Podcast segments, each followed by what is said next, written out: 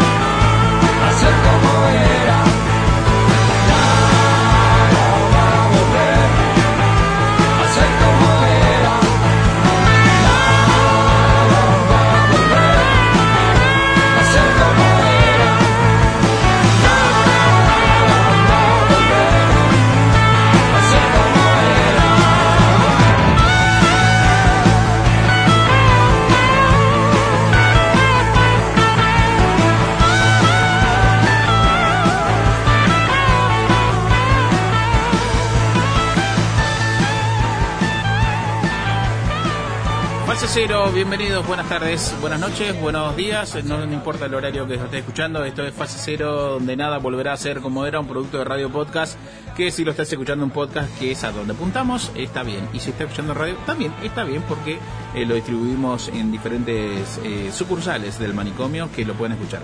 Sí, dije manicomios.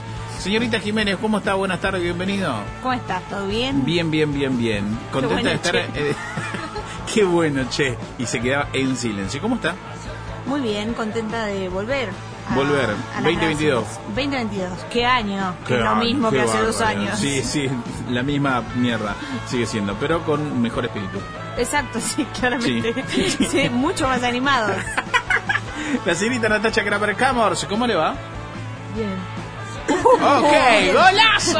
Se deprime en vivo. No, no, no, tiene problemas se- seriales.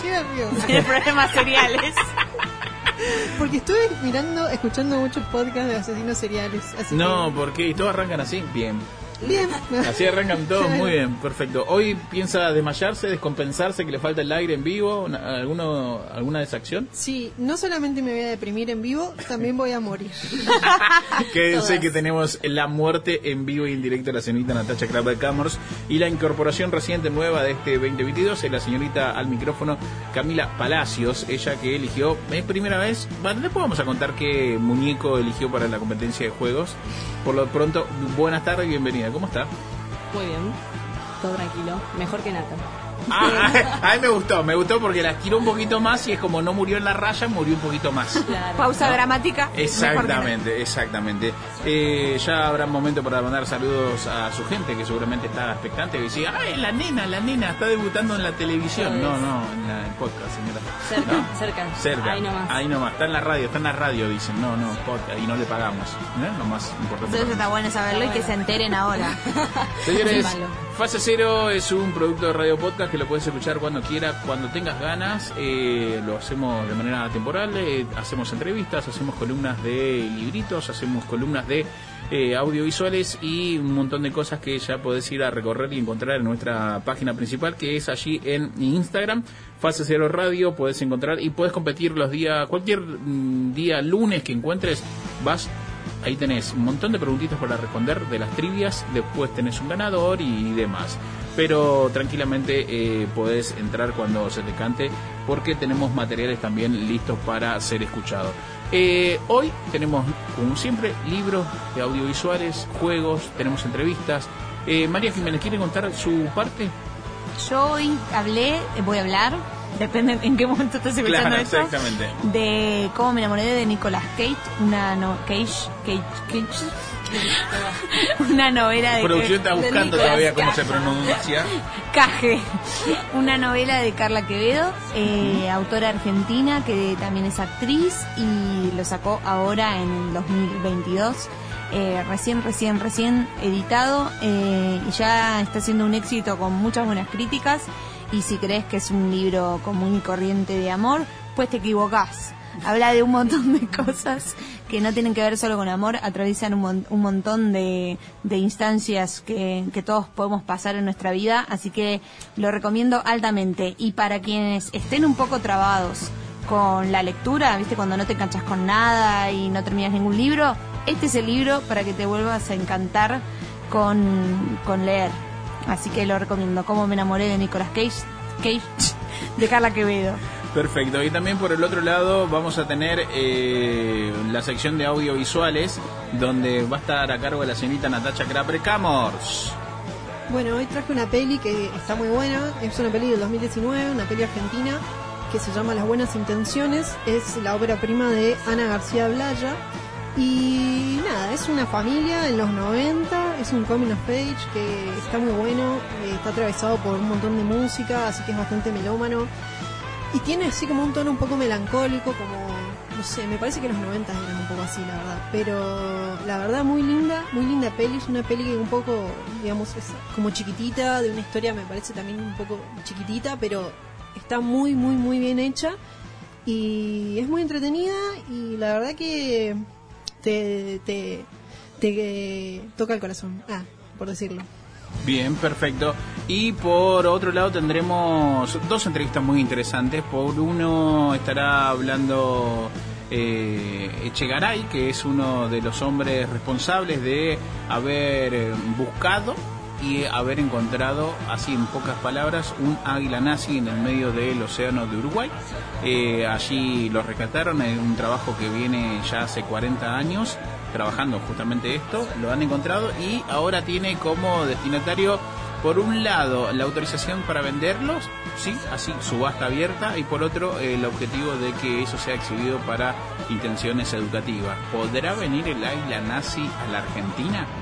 Epa, buena pregunta, bebé. ¿eh? Y por otro lado también tenemos otra entrevista muy interesante, Cami. Sí, eh, viene Cecilia Solá, eh, escritora, docente y activista. Eh, y bueno, estaremos charlando con ella. Estamos en una fecha en la que pasó hace muy poco, el 8M. Así que bueno, creo que va a estar muy interesante eso.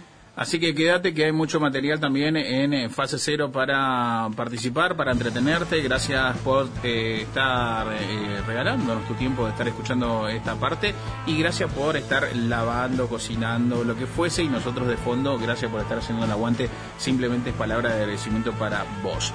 Y para, tenemos el juego del tabú. Que le voy a demostrar a todo cómo se gana, bebé.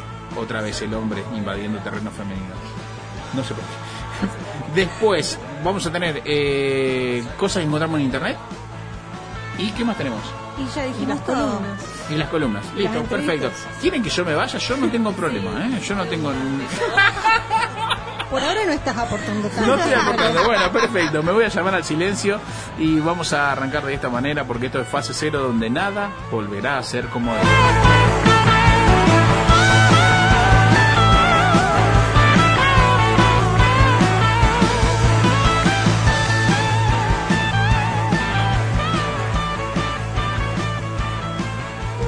Diccionario Integral de la Real Academia Argenta.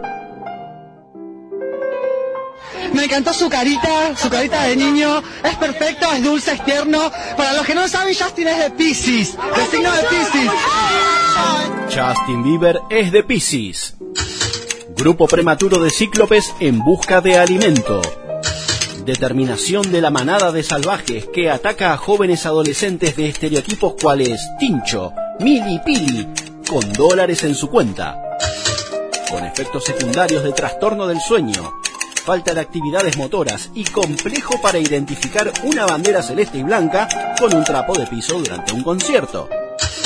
Atención, su consumo puede provocar la muerte. Diccionario Argento, para el argentino. ¿Viste? Porque aparte de decir boludeces, también te educamos. Fase cero, sirviendo a la comunidad.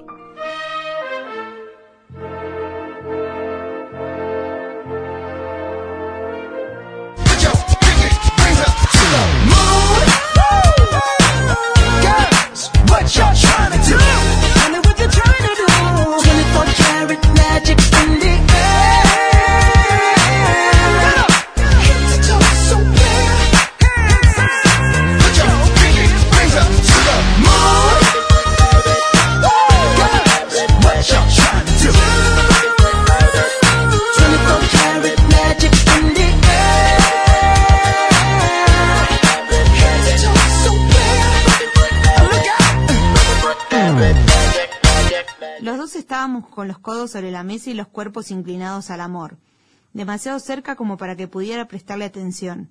Intercalé asentimientos y sonrisitas para hacer que lo escuchaba, pero estaba completamente hipnotizada por el sonido de su voz, que me adormecía. Me acunaba la mente y la hacía flotar sobre una cresta espumosa. No me acuerdo de nada de lo que hablamos porque a veces la historia no está en las palabras, sino en lo que hace que necesitemos sacarlas afuera. Como si lo importante no fuera haberla vivido, sino poder compartirla con otro. Fase Cero. Nada volverá a ser como era. Búscanos en Instagram como Fase Cero Radio y encontrá todos nuestros capítulos en Spotify, siguiendo la cuenta Fase Cero. Después no digas que no te avisamos. Hoy les voy a hablar de cómo me enamoré de Nicolas Cage, una novela recién, recién salidita en el año 2022, en enero, así que recién, recién fresquita, pero que fue un éxito, porque ya está por salir la segunda edición y ya está por imprimirse la tercera, así que imagínense. La autora de esta novela es Carla Quevedo, ella es escritora y actriz eh, argentina, nació en Buenos Aires en el 1988 y quizá la conocerán por haber interpretado a Liliana Coloto en la película El secreto de sus ojos en el 2009, la película que argentina ganó un Oscar. Eh, ella era de la, ella hacía el personaje de la persona asesinada, así que es muy importante en la película. Luego de, de esa película empezó como una carrera muy exitosa a nivel actoral, eh, trabajó en un unipersonales con, con Julio Chávez y luego se mudó a Nueva York para, para seguir su carrera artística. Eh, les cuento esto para hablar un poquito de la autora y también porque tiene mucho que ver con la trama de la novela. Eh, se trata de Marta, una actriz argentina que se muda a Nueva York para poder explotar su carrera.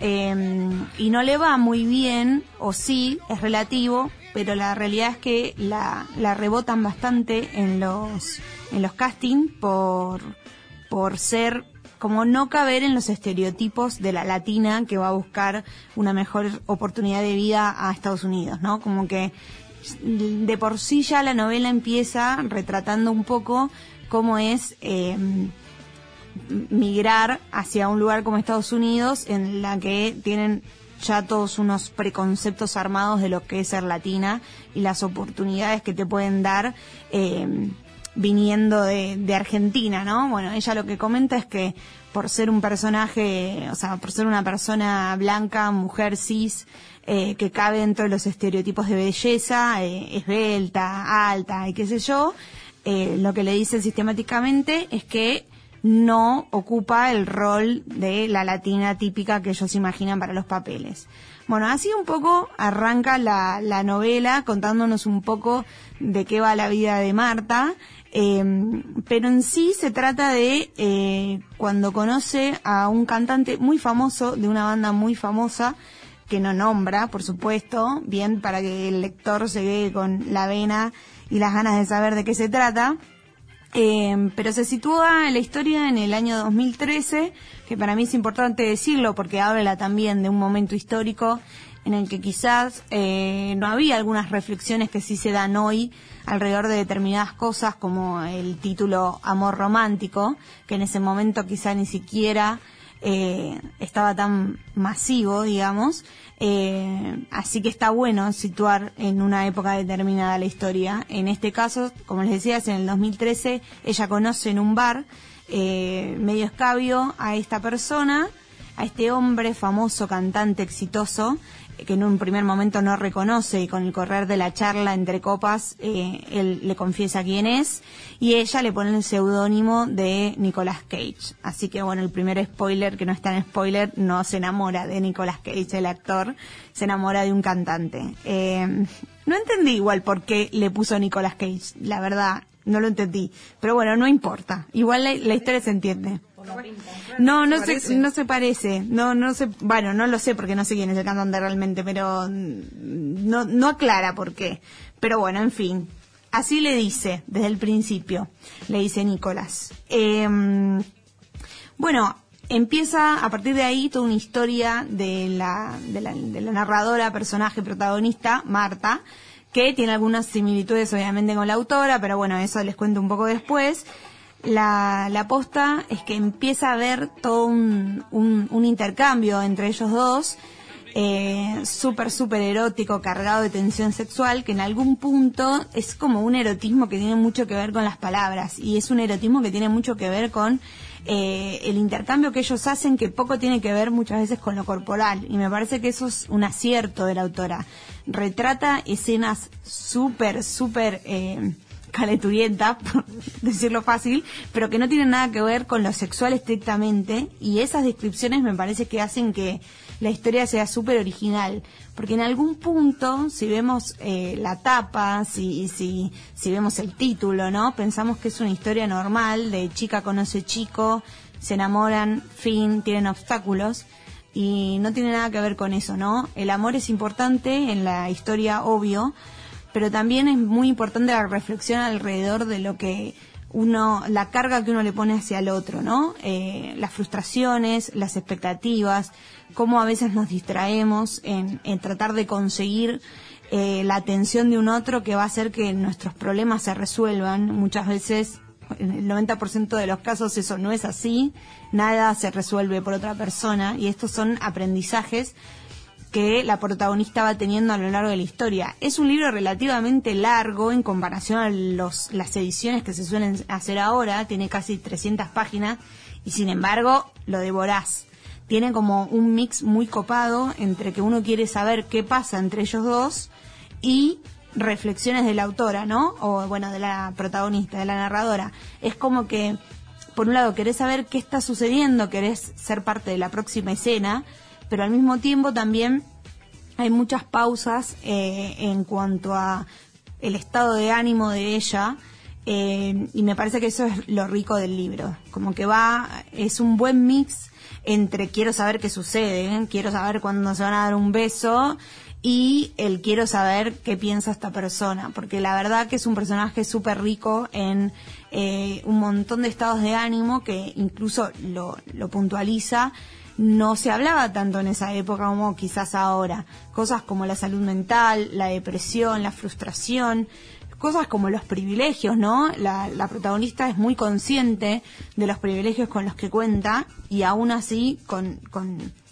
con el sufrimiento súper profundo que tiene arrastrado de hace años por un montón de situaciones y creo que es muy sencillo identificarse con ella y también con su entorno, ¿no? Eh, Nicolas Cage es una, no sé si lo pronuncio bien, pero bueno, como siempre, Sí, sí, es, una, es una persona que también, gracias, que también tiene mm, como sus matices, ¿no? No es el hombre perfecto eh, y tampoco es el hombre malo en el que, ay, yo me enamoré y vos me rompiste el corazón, sino que es un hombre normal como cualquier persona que también tiene sus contradicciones y también tiene sus problemas y, y, eso también está bueno, ¿no? Como las reflexiones alrededor de logré todo y sin embargo no soy feliz, que parecen temáticas pequeño burgueses, que a lo mejor lo sean, pero que me parece que también la frustración, el no saber por qué levantarse, la desmotivación y un montón de esos sentimientos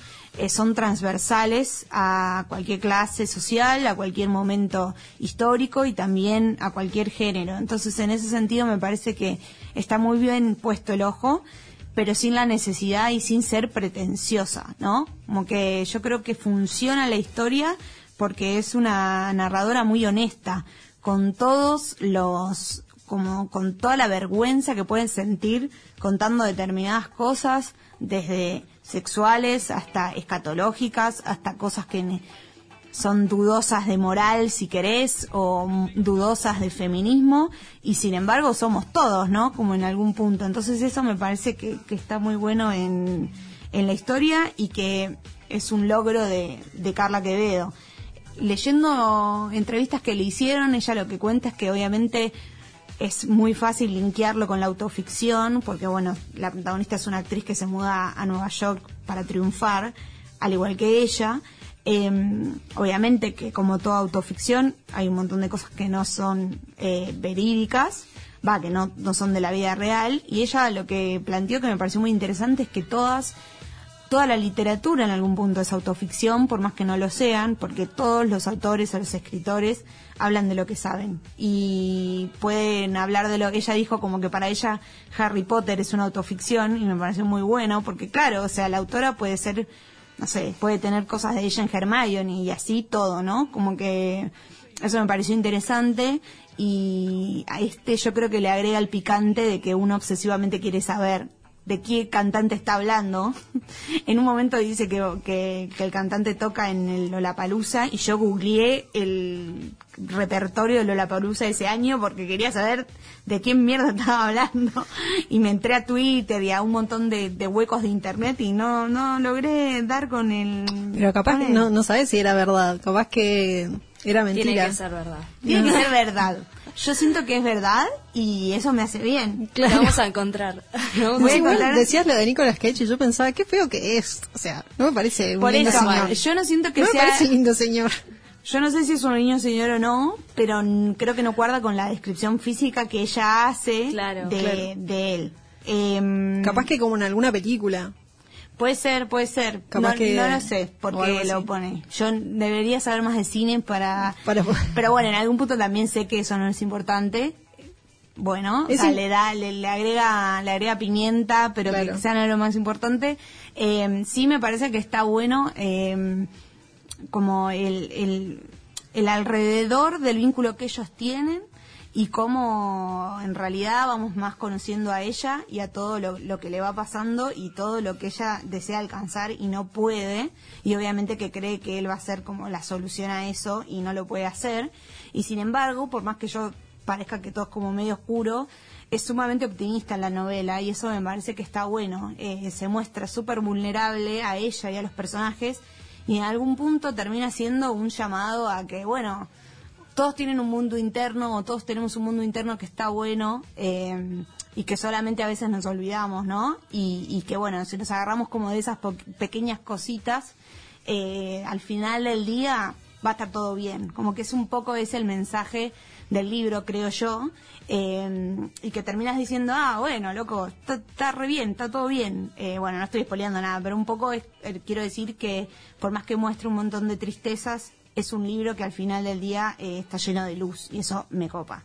Y además, esto es importante decirlo, hay mucho prejuicio alrededor de la, de la literatura más llamada femenina, ¿no? Ella es una autora y como es actriz y encima la tapa que está buenísima, tiene un poco de color rosa, entonces creemos que es para mujeres y ya de por sí eh, ya nos genera como un preconcepto y bueno, y creo que está bueno ir rompiendo un poco con, con esas ideas.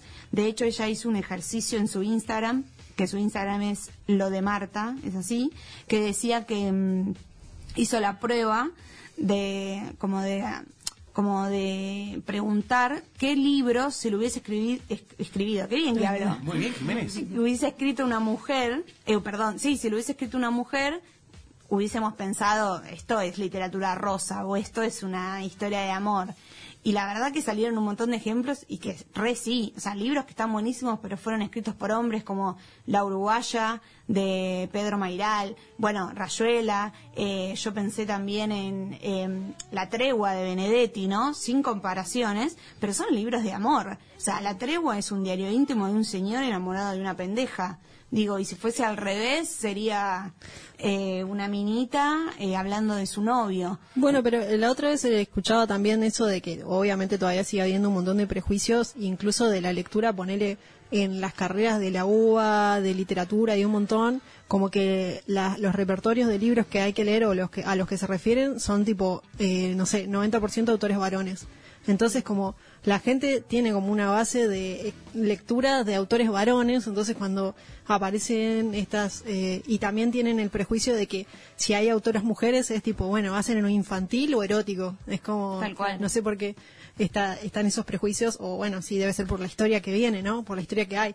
Pero bueno, igual ahora hay un montón de editoriales que se dedican a, a, a ¿cómo se llama? A publicar mujeres y un montón más de mujeres Sí. eh, escribiendo y qué sé yo, creo que de a poco se Y creo que de a poco también se está rompiendo con eso de que si el autor es hombre, la lectura es para hombres y mujeres, y si la, la autora es mujer, la lectura es para mujer. ¿No? Como que Eso es rarísimo, ¿por qué? eh, sí, no sé, pero creo que es así y que la novela, esta novela, como me enamoré de Nicolas Cage, también un poco muestran que es como no necesariamente es un público segmentado hacia mujeres, es trata temas que nos pueden atravesar a todos los, los géneros, así que Igual que onda, o sea, los varones van y compran novelas de amor, ponele. es que en realidad estrictamente yo Álvaro, creo que ah. no, no, no veo por Sí, qué no. todas las novelas que lee María de amor las compré yo. No, oh, no, ¿No no, era el concepto? ¿No era el concepto yo? No, no. Vos podés si la compran. No, bueno, pero si las, ¿cómo se llama? Si la vas a comprar para leerla vos. O sea, si te interesa esa lectura. Yo leo mm, mucho de amor. Yo creo que, por ejemplo, si Sacheri, Eduardo Sacheri escribe, que escribe un montón de amor, vos leerías una novela de Sacheri. Cassiari también habla de amor. Obvio. Lo que pasa es que lo hacen varones. Entonces decimos, ah, bueno, no, no es de amor, Acepten su también es de lugar, fútbol. acepten su lugar, ¿sí. Bueno, no Los que se me desvirtúe la Seis, columna. Jiménez, seis. muy bello. Seis, aprobó. No tiene que volver en marzo. Bueno, Bueno, pero decís temas que son interesantes para Un hablar. hombre te aprobó, así que quédate tranquila. Ahora podés descansar en paz. Podés Te vamos a echar. Te te va- realizaste. te- hacemos, hacemos asamblea y creo que estás perdido. Bueno, en definitiva, eh, lean esta novela, Cómo me enamoré de Nicolas Cage, de Carla Quevedo. Eh, apúrense, porque ya se agotó la primera edición y se está por agotar la segunda, tengo entendido. No sé cuándo estás escuchando esto, pero bueno, apurate, también está en versión ebook y la vas a pasar muy bien y te vas a quedar también recalculando. Así que. eh, Y se averiguan quién es a Nicolas Cage. Para mí son avisa. iniciales. Hay que ¿No es el actor Nicolas Cage? No, bueno, Nick no- Cage. no Ah. hecho. Bueno. Gracias.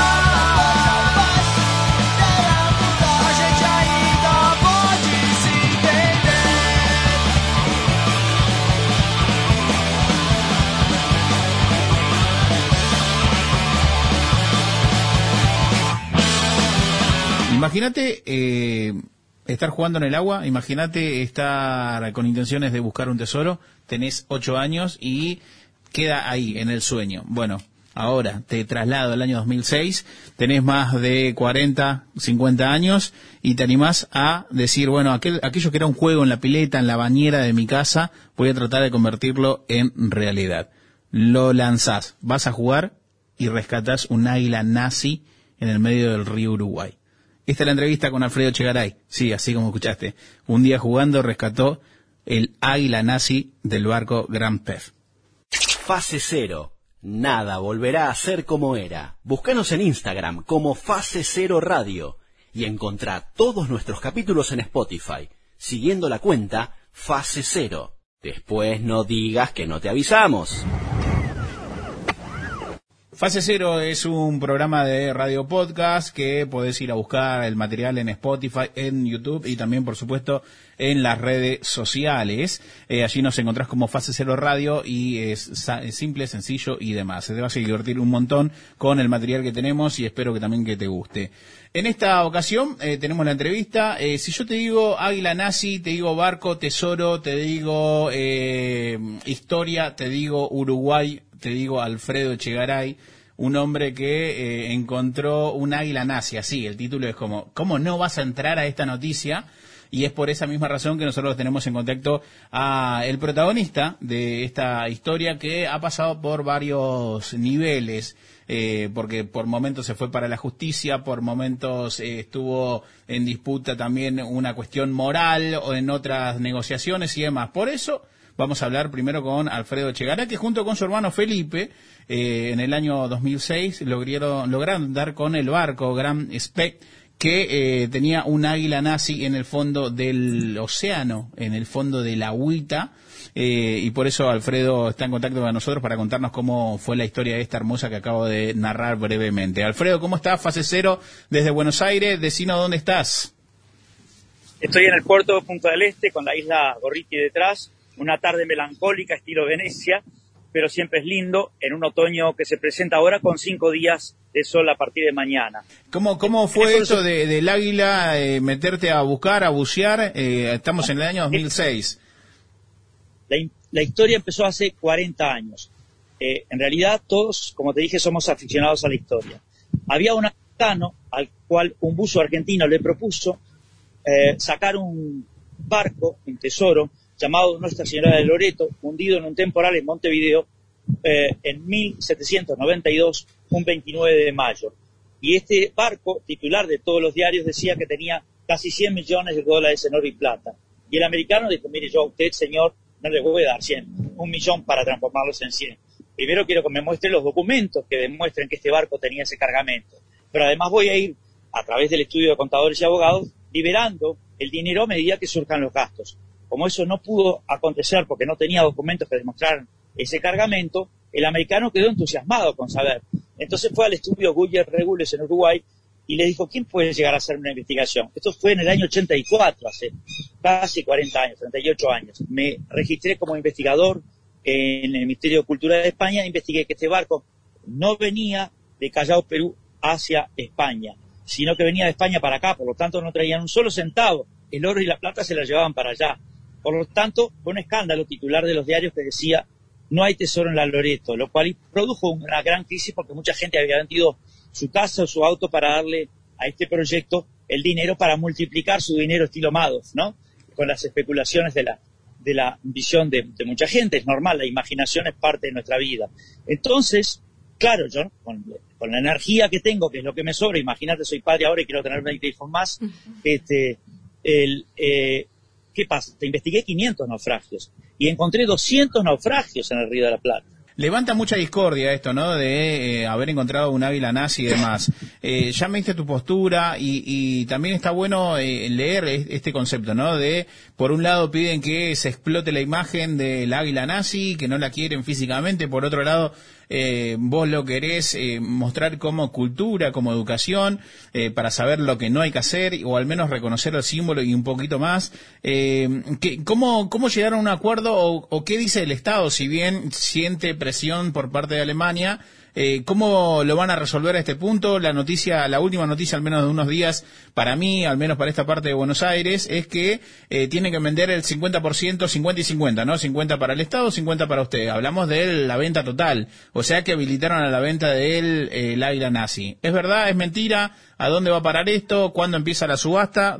Bueno, la real historia es que por dos fallos unánimes judiciales, unánimes, el águila debe ir a subasta pública internacional sin restricciones, pero a menos que haya un común acuerdo. El común acuerdo es primero el respeto que tiene tradicionalmente Uruguay por la ley y los contratos, pero además para nada hay ningún riesgo, porque si hay un consenso, tenemos cuatro museos internacionales apoyados por países interesados en la pieza. Por lo tanto, todos estamos de acuerdo en el destino académico. Y de hecho hay un grupo empresarial muy importante de la Argentina interesado en apoyar esta, eh, este proyecto. Ya se van a enterar, no se puede largar a la prensa todo. Tú sabes no que sea malo, dale, contame. O sea, o me estás diciendo que el museo...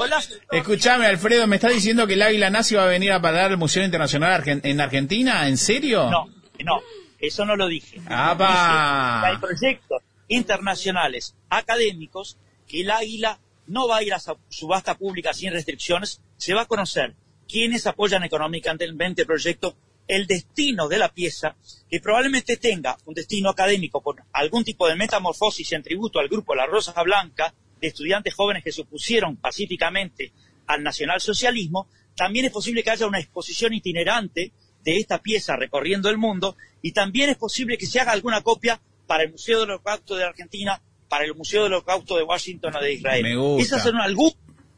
Y si yo te digo que también hay algún museo de la zona de Emiratos Árabes interesados, acuérdate que se viene el Campeonato Mundial de Fútbol. En síntesis, acá yo tengo 40 años de trabajo. Imagínate eh, que tú eh, quisieras ser generoso, yo pudiera ser generoso con tu dinero, donar todo lo tuyo, todo lo Claro, tuyo. no, pero no hay tiene 40 sentido.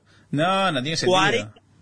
Entonces hay un respeto al derecho constitucional y legal a la justa compensación, porque yo vendí propiedades, yo me quedé, a ver si me explico, ¿vos crees que, que la pandemia no me agarró? Yo no tenía ni para comprar pañales, ¿entendés? Claro, Pero, sí, como tengo una vida entera sembrando y apoyando amigos, al final digo, ¿qué, qué te falta? Ah, conseguime tal cosa, ayuda a todo el mundo y todo el mundo me mandaba, es- en broma decía, paquete de pañales, ahora me sobran los pañales y me falta agua mineral. Eh, Sí, l- sí. hablamos con Alfredo Chegaray, el quien encontró el águila nazi en el fondo del mar eh, uruguayo. Tenemos más preguntas de mis compañeras aquí en fase cero.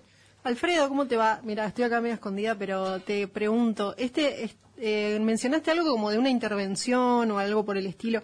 ¿Qué, ¿Qué están pensando con eso? O sea, porque digo, es un, un, no sé, en sí me imagino un monumento, una cosa como muy especial de la historia y hacerle una intervención, ¿a- ¿de qué se trataría, digamos? O eso no te produce un poco de, no sé, ah, ¿qué onda? cuando el San Rafael ahora se horrorizaron porque lo tiraron abajo en su momento, la gente decía, qué horror esa porquería que están haciendo. A la hora de opinar, la Tour era un mamarracho y ahora se transformó en un ícono de París y un atractivo turístico. Lo mismo con los dedos acá o con tantas otras cosas como la Estatua de la Libertad. Por lo tanto, imposible lograr esto como una reunión de consorcio. Todos opinan y quieren algo diferente. Lo que está claro es que el debate tiene que ser académico. Eh, hay la opción a una intervención solo en la Cruz Gamada, porque el águila es una pieza artística muy eh, de alta calidad de diseño, las fotos acá, este, básicamente eh, de estilo renacentista. Yo soy escultor también como hobby, este, eh, estoy eh, muy metido en el tema arte y es una barbaridad la destrucción de una pieza histórica. Pero puede haber una intervención en la parte y hacer alguna exhibición que tenga que ver con los cristales, recuerda los cristales rotos de la época de la, de Alemania nazi. Este, en síntesis, tiene que haber un mensaje universal que nos ayude a vivir y convivir mejor y recordar los horrores del pasado. Ese es- en eso estamos todos de acuerdo. Lo que queremos es una justa compensación y nada más. Eh, cuando la gente cree que uno emboca un, un- un- un campeonato como hace Messi de repente y mete un gol imposible, pero atrás de él hay un millón de, horas de ensayo. Yo tengo en mis espaldas 6.000 lanzamientos de productos y grandes fiestas. Fui el creador de la fiesta revista Gente de Argentina. Este, si alguna vez tienen la oportunidad de entrevistar a Aníbal Pachano, les va a contar mil historias de las producciones que hacíamos brutales. O sea, para yo lograr un gol, yo pateé al arco más de un millón de veces. ¿eh? Esto no es tan sencillo, es complicado, yo tuve sabotajes de todo tipo.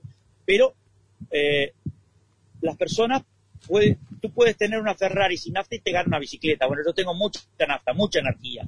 Total, paciencia y perseverancia que me llevó a ser récord mundial de Guinness cuando hicimos manejando con varios amigos de Alaska, Tierra del Fuego, 35 mil kilómetros y nos cruzamos con una Ford, este, Ford T de, de Córdoba, tenía una X, la, la cruzamos en Canadá. Hay gente que lo hizo a caballo y caminando, caminando y en bicicleta. Bueno, lo que tengo es una enorme pasión y energía por, por las cosas que hago. Así que el águila va a terminar algún proyecto cultural, ¿no? Con opiniones de un lado y del otro. Alemania no, no puede de ninguna manera tener ningún temor porque no hay riesgo ninguno, que no se controle el destino, el destino va a estar firme y seguro en algo que sea académico, este, y si es posible podemos desarrollar algún proyecto que no quede en una simple exhibición en un museo. Yo creo que como se hace con Tutankamón o tantas otras cosas, este, puede haber una exhibición itinerante con eh, académicos que ofrezcan charlas analíticas de la época. La mejor manera de aprender es investigar, investigar poniendo en duda si hemos hecho las cosas bien en el pasado y qué estamos haciendo nosotros hoy por tener un mundo mejor. ¿Tenés algún otro proyecto? ¿Estás buscando alguna otra cosa? Ah, no sé.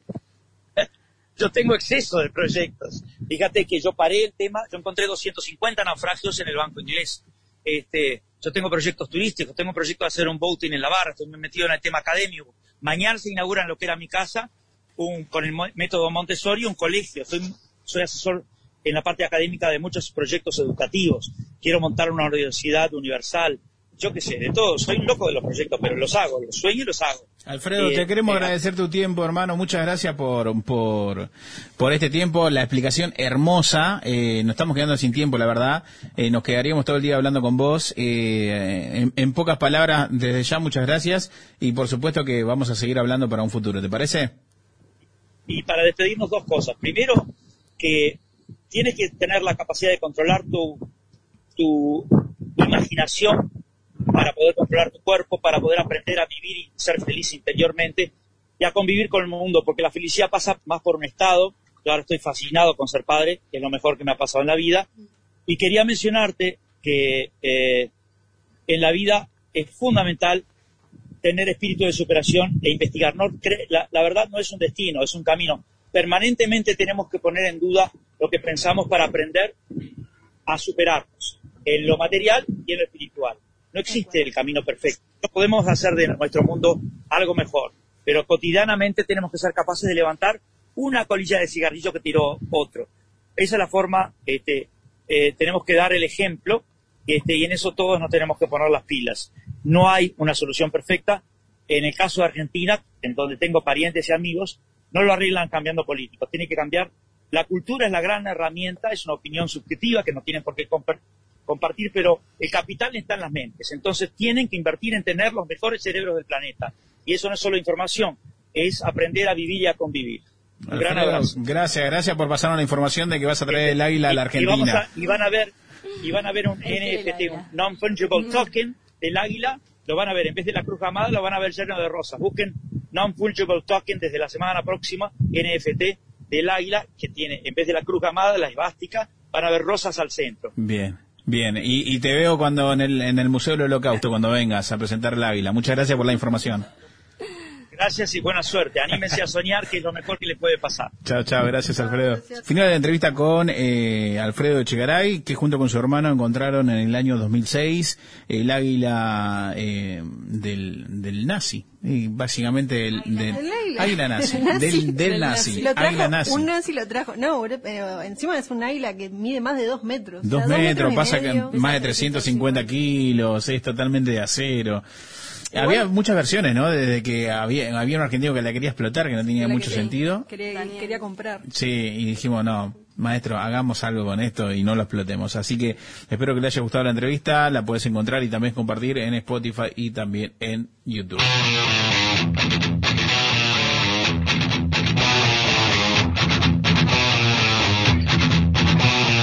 No son of mine will ever do the work of villains, the will of fools. If you believe it, it must be true. No son of mine, no son of mine, no son of mine.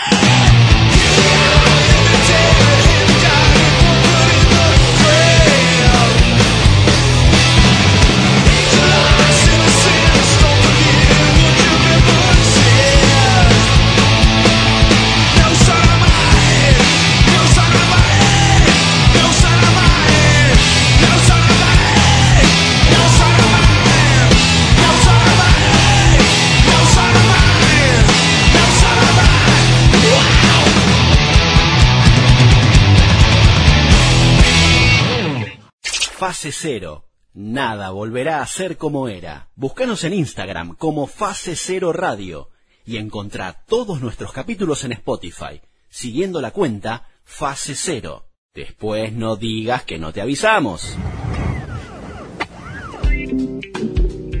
Fase Cero.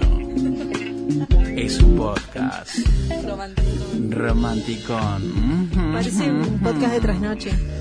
Que lo podés escuchar la trasnoche. Yo no puedo mostrarle esto a mi mamá, por ejemplo.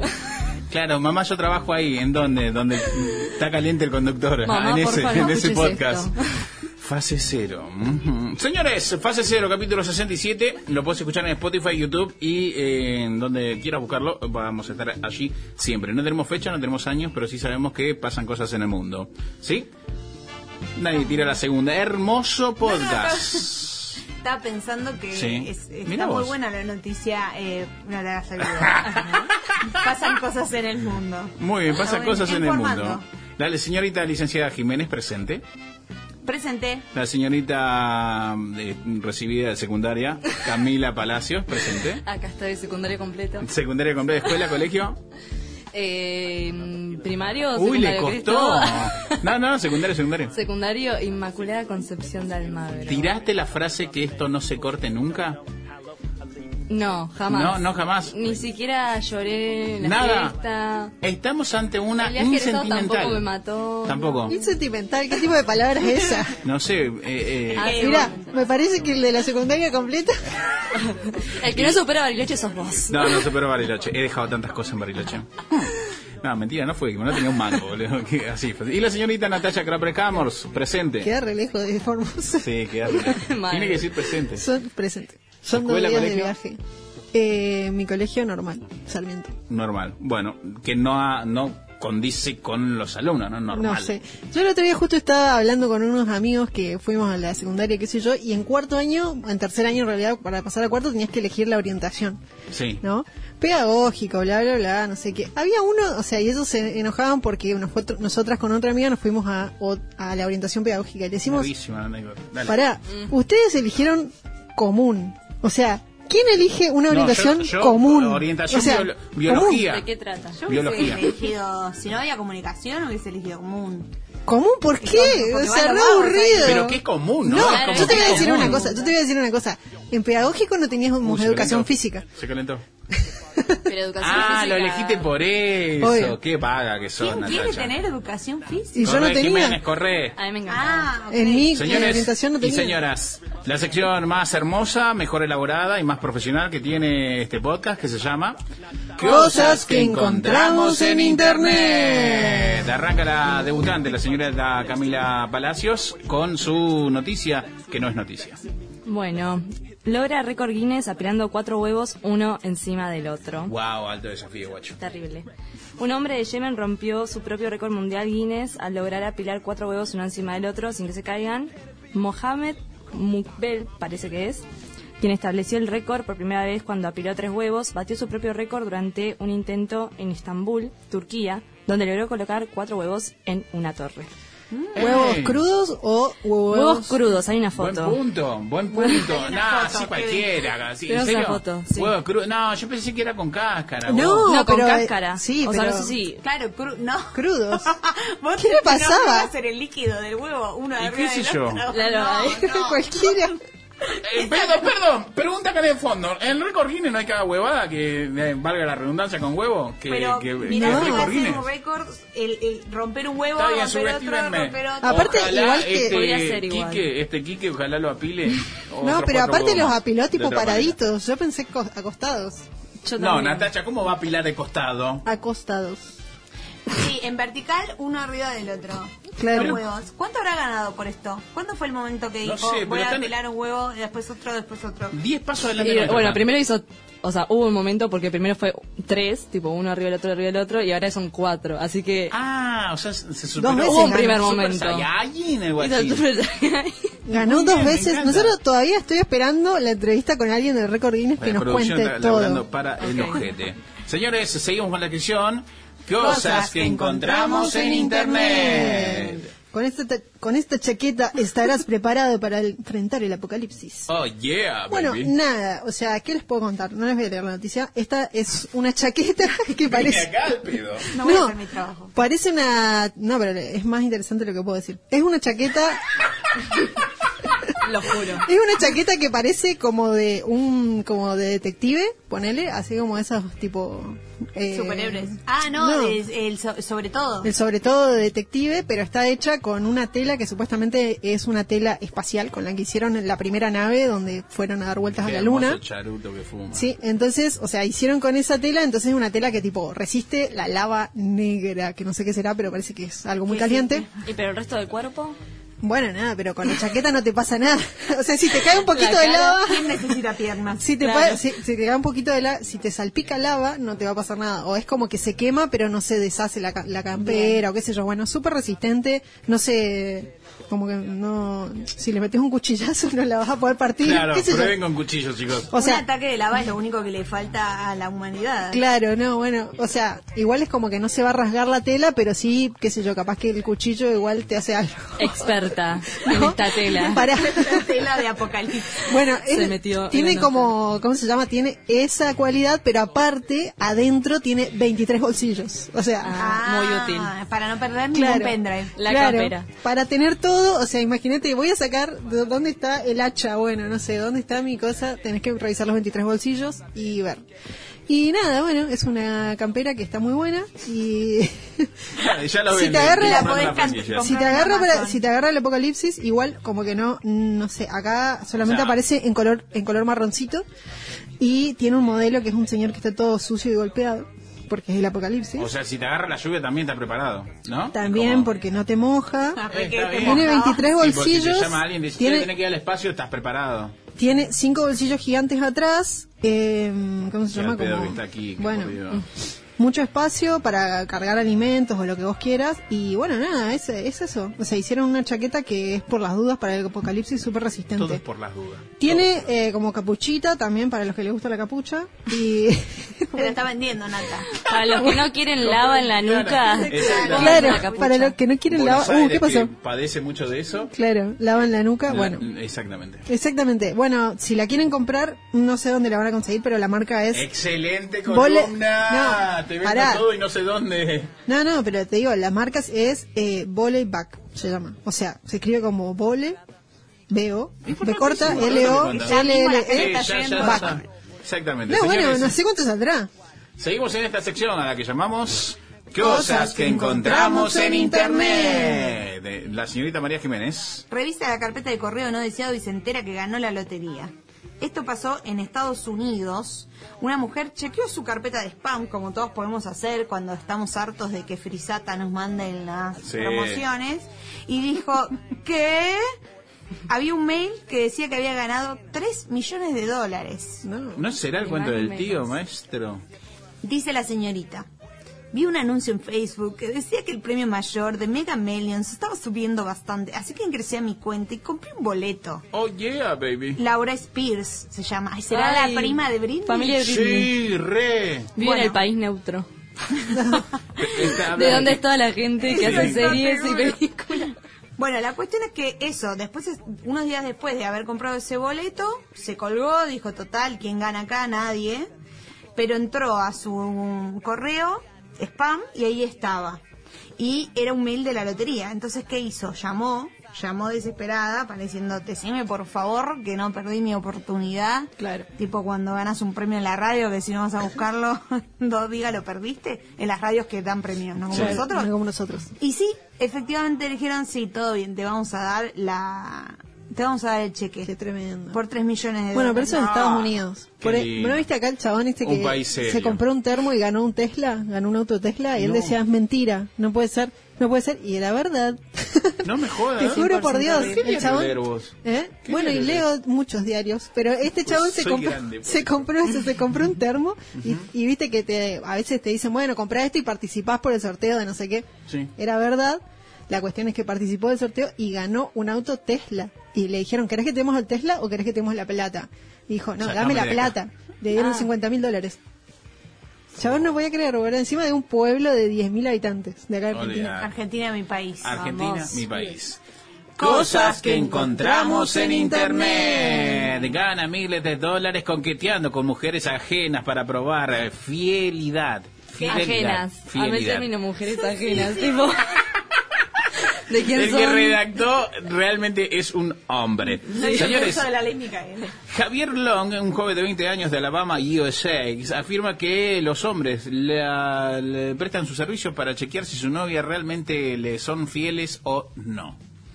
Re- Cuenta Long que ha estado realizando llamadas o pruebas de lealtad a la que llama él, no como la de Movistar que dice, ¿se quiere cruzar de línea? No, ese tipo de llamadas no. En donde atraviesa un diálogo, bla, bla, bla, bla, bla, bla, pim, pum, pam, pim, pum, pam, y luego eh, logra sacarle información si de fidelidad o no Acá fidelidad. lo importante es la foto del señor, a ver si es lindo o no. Pero después eh, aparece el Puma Goiti que no. Como la película. Como la película. Saludo a Puma Goite que está escuchando el podcast. Sos no. fachero, papá. No. Eh, llega a ganar dos mil dólares por semana, este Javier con X al principio, y que todo comenzó con una, un juego boludo de TikTok donde empezó a hacer cositas y recibió el primer llamado de un influencer, le dijo, che, ¿puedes probar si mi novia me es infiel? Y adivinen qué, Leer Se infiel. hizo Le era infiel. Un lugar en el mercado. Se lo merece por, por, por, Por tarado. boludo, por boludo. Sí, dice que recibe cerca de 100 solicitudes por demanda de trabajo, o sea, 100 ofertas por, por día, eh, y que va, va viendo los casos, según los casos. Si le pinta. Sí le pinta, así que un buen curro, después nosotros nos quejamos que no tenemos plata, acá lo tenemos a Javier haciendo investigación. Acá no labura el que no quiere. Exactamente, a- apenas 20 años el pibe, vive con los Pero padres. tiene que ser muy fachero. Por eso digo, mostrar la foto. ¿Es No sé, es un morocho que está ahí, eh, a mí no me gusta, no, No. sé si a ustedes les resulta atractivo. Para mí es un hermano menor, 20 No, años. obvio, no, sí, no, vive Medrano. Yo diría, nene, dame con tu complicado. mamá. Señores, contraten a Javier si quiere saber si su mujer en realidad va al shopping, al casino o va a jugar al fútbol, como es verdad que le dice eso. Contraten a Javier. Como Esteban Mecánico. Bueno. Esteban Mecánico es el mejor nombre para la infidelidad. Sí, claro. Señores, esto fue Cosas que encontramos en Internet. A partir de las 0 horas de mañana deberán someterse al aislamiento social preventivo y obligatorio. Esto quiere decir que a partir de ese momento nadie puede moverse de su residencia. Todos tienen que quedarse en sus casas. Fase cero. Nada volverá a ser como era.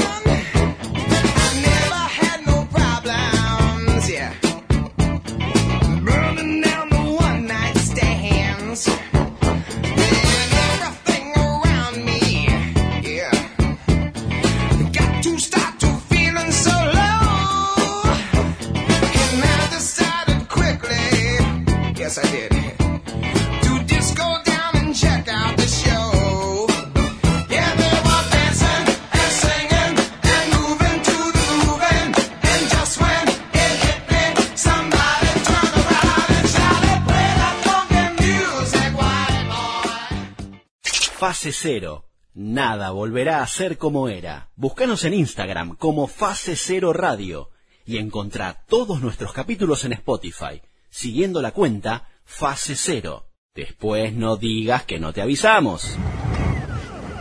Fase Cero es un programa de radio podcast que lo puedes escuchar en Spotify, también en YouTube y por supuesto lo puedes encontrar en las redes sociales. En Instagram estamos como Fase Cero Radio, es muy simple, sencillo, directo, vas así y le haces clic, clic, clic. ¿Cómo hacen los clics de Instagram, María? ¿Tenés el sonido efectivo?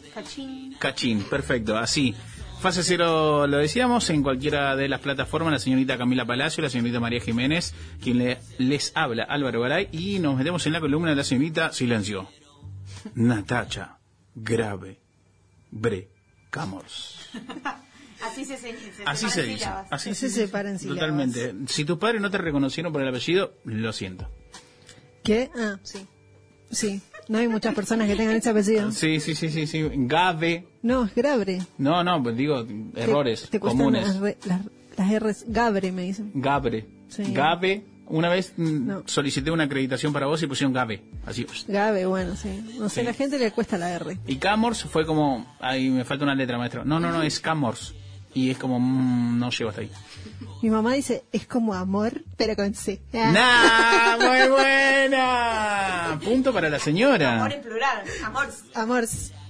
Amors. Bueno, columna eh, nueva del año 2022, donde nada novedoso está pasando en el mundo, mientras Rusia y Ucrania hacen las paces. No sé, ojalá. Ojalá, en algún momento. Pero bueno, no sabemos cuándo está escuchando esto, así que en algún momento se va a acabar la guerra. ¿No? Sí, no sé si ya dijeron, bueno, ya está, hay guerra. Listo. Me parece que es como... Yo, yo estudié siempre las guerras, y las guerras están involucradas como muchos países, no dos nada más. No, sí, hay que uno contra otro. Ahora el TEC, ¿de qué se trata? Ah, no. No aprendiste nada. No aprendiste nada del TEC. Bueno, no, pero yo tenía como la alianza entre Francia y no, Italia invadiendo no sé a. Bueno, pero Pero claro, Siempre pero esta no es mundial. Unidos. Esta no es mundial, entonces no entra en categoría mundial. no, Todavía no. Esto como no es un, un gran combo. en cualquier Esto momento. es como una hamburguesa chica, ¿no? Y Una no sé, no sé si ella es tipo, le declara la guerra, lo invadió. No sé si es invasión es lo mismo que declaración de guerra. Fase Cero está desinformando como siempre. Como siempre. Y nuestro- aparte, o sea, cualquiera, esto que está en mi columna, que no tiene nada Ok, que bueno, hacemos claqueta. Listo, No. perfecto. Natacha Graber Camors en su sección de audiovisuales. Muy bien, este año aprendió aprendió que era audiovisuales. Muy bien. Eh, tengo la garganta medio, no sé qué me pasa. Bueno, vamos a hablar de una película que no es una película nueva, nunca traigo películas nuevas, pero está buena porque la pueden encontrar en Cinear Play, que es uno de los lugares que más me gusta para mirar películas, y eh, está hace poco, entonces por eso digo, bueno, vamos a, avisarle a la gente que está para verla. Que se llama Las Buenas Intenciones. Es una película del 2019 y es la ópera prima de Ana García Blaya. Eh, dura 85 minutos. Es una especie de, no sé cómo decirte, un drama, comedia, familiar en los 90. Ah, no, bueno, no, pero es, o sea, sí, digamos, como después de ver la película y analizándola un poco, es como un coming of age, digamos, es un. Esas películas de la gente que está pasando de una etapa a otra de la vida, por decirte. Y bueno, tiene las cuestiones así de que es como medio melómana porque la música rodea todo. Es más, ahora estamos escuchando de fondo, eh, eh, ¿cómo se llama? La banda de sonido de la música, de la película, digo, eh, que le, hicieron eh, una banda que se llama Rip Bananas Skins. No la conozco la banda, pero está re buena la música. Así que si les, escucho, si les gusta la, música que están escuchando detrás de mi voz, eh, vayan a buscar Rip Banana Skins. Que en realidad bueno, después tengo más datos sobre la música, porque es muy interesante. Y entonces, nada, esta peli está rodeada de música, es de los 90, es como que está situada en los 90. Entonces, tiene todo este tema de mucha música, mucha melancolía alrededor, viste, así como, no sé, medio grunge me parece por momentos, pero es muy interesante. Y se trata sobre, es súper autobiográfica, como toda ópera prima, si se quiere. Eh, se trata sobre eh, esta chica que es que esta chica que tiene dos hermanos, son tres hermanos y los tiene los padres separados.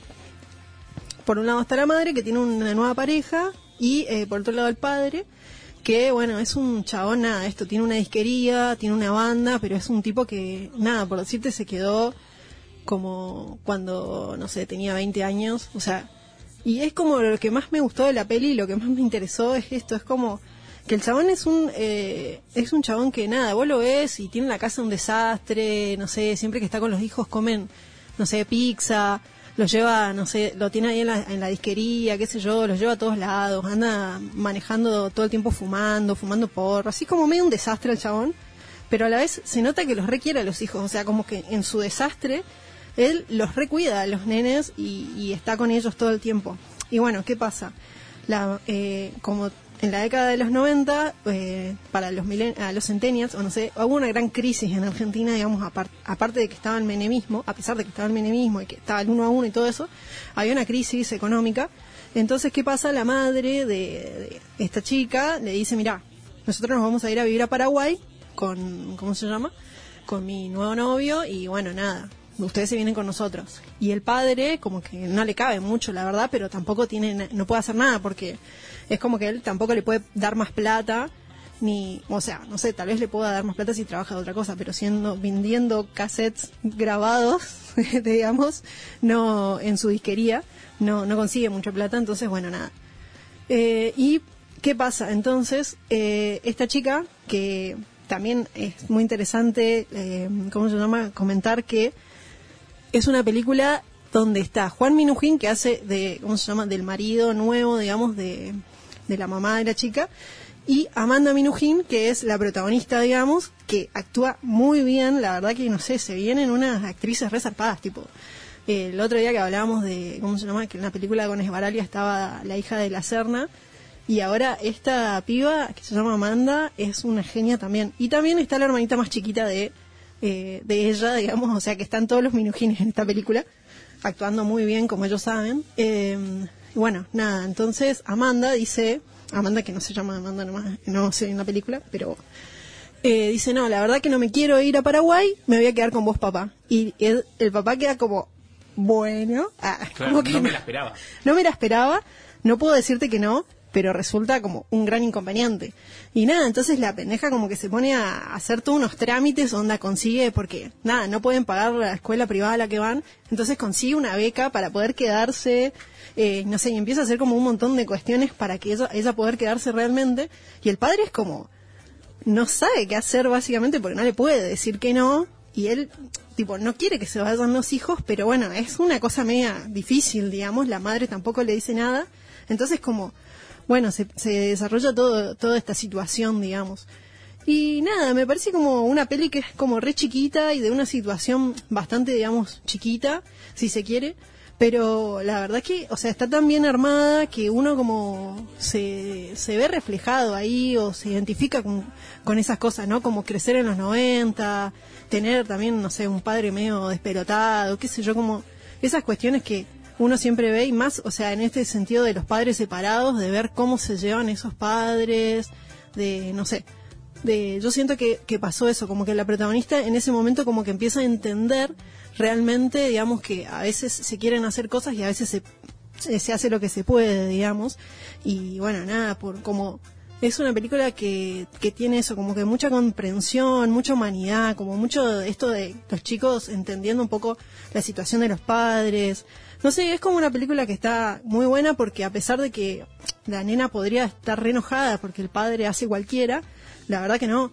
La verdad que se, como que se reengancha con el padre. El padre también, bueno, no sé, es hincha de River, la lleva a jugar, la lleva a ver los Como tiene que ser el partidos. padre. Claro, como Llegar a la cancha Huracán. no, como re bien, como, o sea, como que el padre tipo conecta con los chicos, les enseña de música y qué sé yo, pero bueno, desde una manera que generalmente supongo que no es de un padre, ¿no? O que uno se esperaría de un padre que tendría que ser más responsable. Pero bueno, nada, y en el medio de todo esto, como él tiene una disquería, eh, nada, pasa mucha, mucha, pasan mucha música de los 90, de Argentina, tipo hasta Charlie, Flema, qué sé yo. Y también a la vez, eh, como es algo autobiográfico y está basado en una historia real, esa, su padre tenía una disquería y tenía una banda que se llamaba Sorry, o algo así parece, yo no la conocía la banda, pero parece que era conocida. Y eh, bueno, algunos temas también son de, de, esa, de esa banda. Así que nada, les dejo esta película que me parece súper interesante, es entretenida, es como que tiene momentos de medio de comedia, tiene momentos en que conectás un montón y que no te pasa eso de que decís, ah, bueno, está yendo a lugares comunes y te quiere hacer llorar y qué sé yo. No, nada que ver, como que en momentos te pones triste, pero como que se lo regana, digamos, no, no va por el lado fácil, eh, no, no es así como efectista. Es una peli que está re bien hecha, tiene momentos que están como grabados, o sea, ella misma agarra partes de, se ve que de videos caseros, porque el padre siempre anda con una, un VHS, eh, una filmadorcita, una filmadorita, y entonces mete Me gusta el eso. término filmadorita. Una Busque- filmadorita. Búsquenlo en... Yo tenía también una filmadorita, estaba re buena. Eh, ¿cómo se Termine, llama? termine, perdón, Se llamaba Dorita. No, eh... no, esa era mi abuela. Ah, nada que. Que en paz descanse, ¿no? Sí, es verdad. Ah, bueno. Bueno, nada. eh, Hay que decir todo, somos del interior. Y Somos del la interior. señal. No, yo no Ah, hago la no, señal, boludo. Pero la pucha. Una vez le enseñé a un amigo a hacer la señal de la cruz, boludo. Qué loco. no, bueno. Volviendo a la película, está muy buena. El chabón tiene, eh, eh, ¿cómo se llama? La, la directora. Eh, García Blaya por ahí mete momentos en, ¿cómo se llama? De VHS, que se nota que son videos caseros, que queda muy bien también, o sea, es como que está muy ambientada, muy bien ambientada en los 90, te, te relleva ese momento, ese lugar, por más de que yo no sé cómo habrá sido vivir en los 90 en Buenos Aires, como que hay cositas que me, con las que me identifico, digamos, y que me acuerdo. Y nada, está re buena la peli, la verdad. O sea, muy buena ópera prima de, de Ana García Blaya. La pueden encontrar en Cinear. Y nada, también una gran actuación de, de esta muchacha, Minujín, de Amanda Minujín, que seguramente la vamos a ver en más cosas porque la verdad muy bien. Eh, pero bueno, nada, les recomiendo esta peli, las buenas intenciones y también la, la banda de sonido me parece que se llama Las Buenas Intenciones.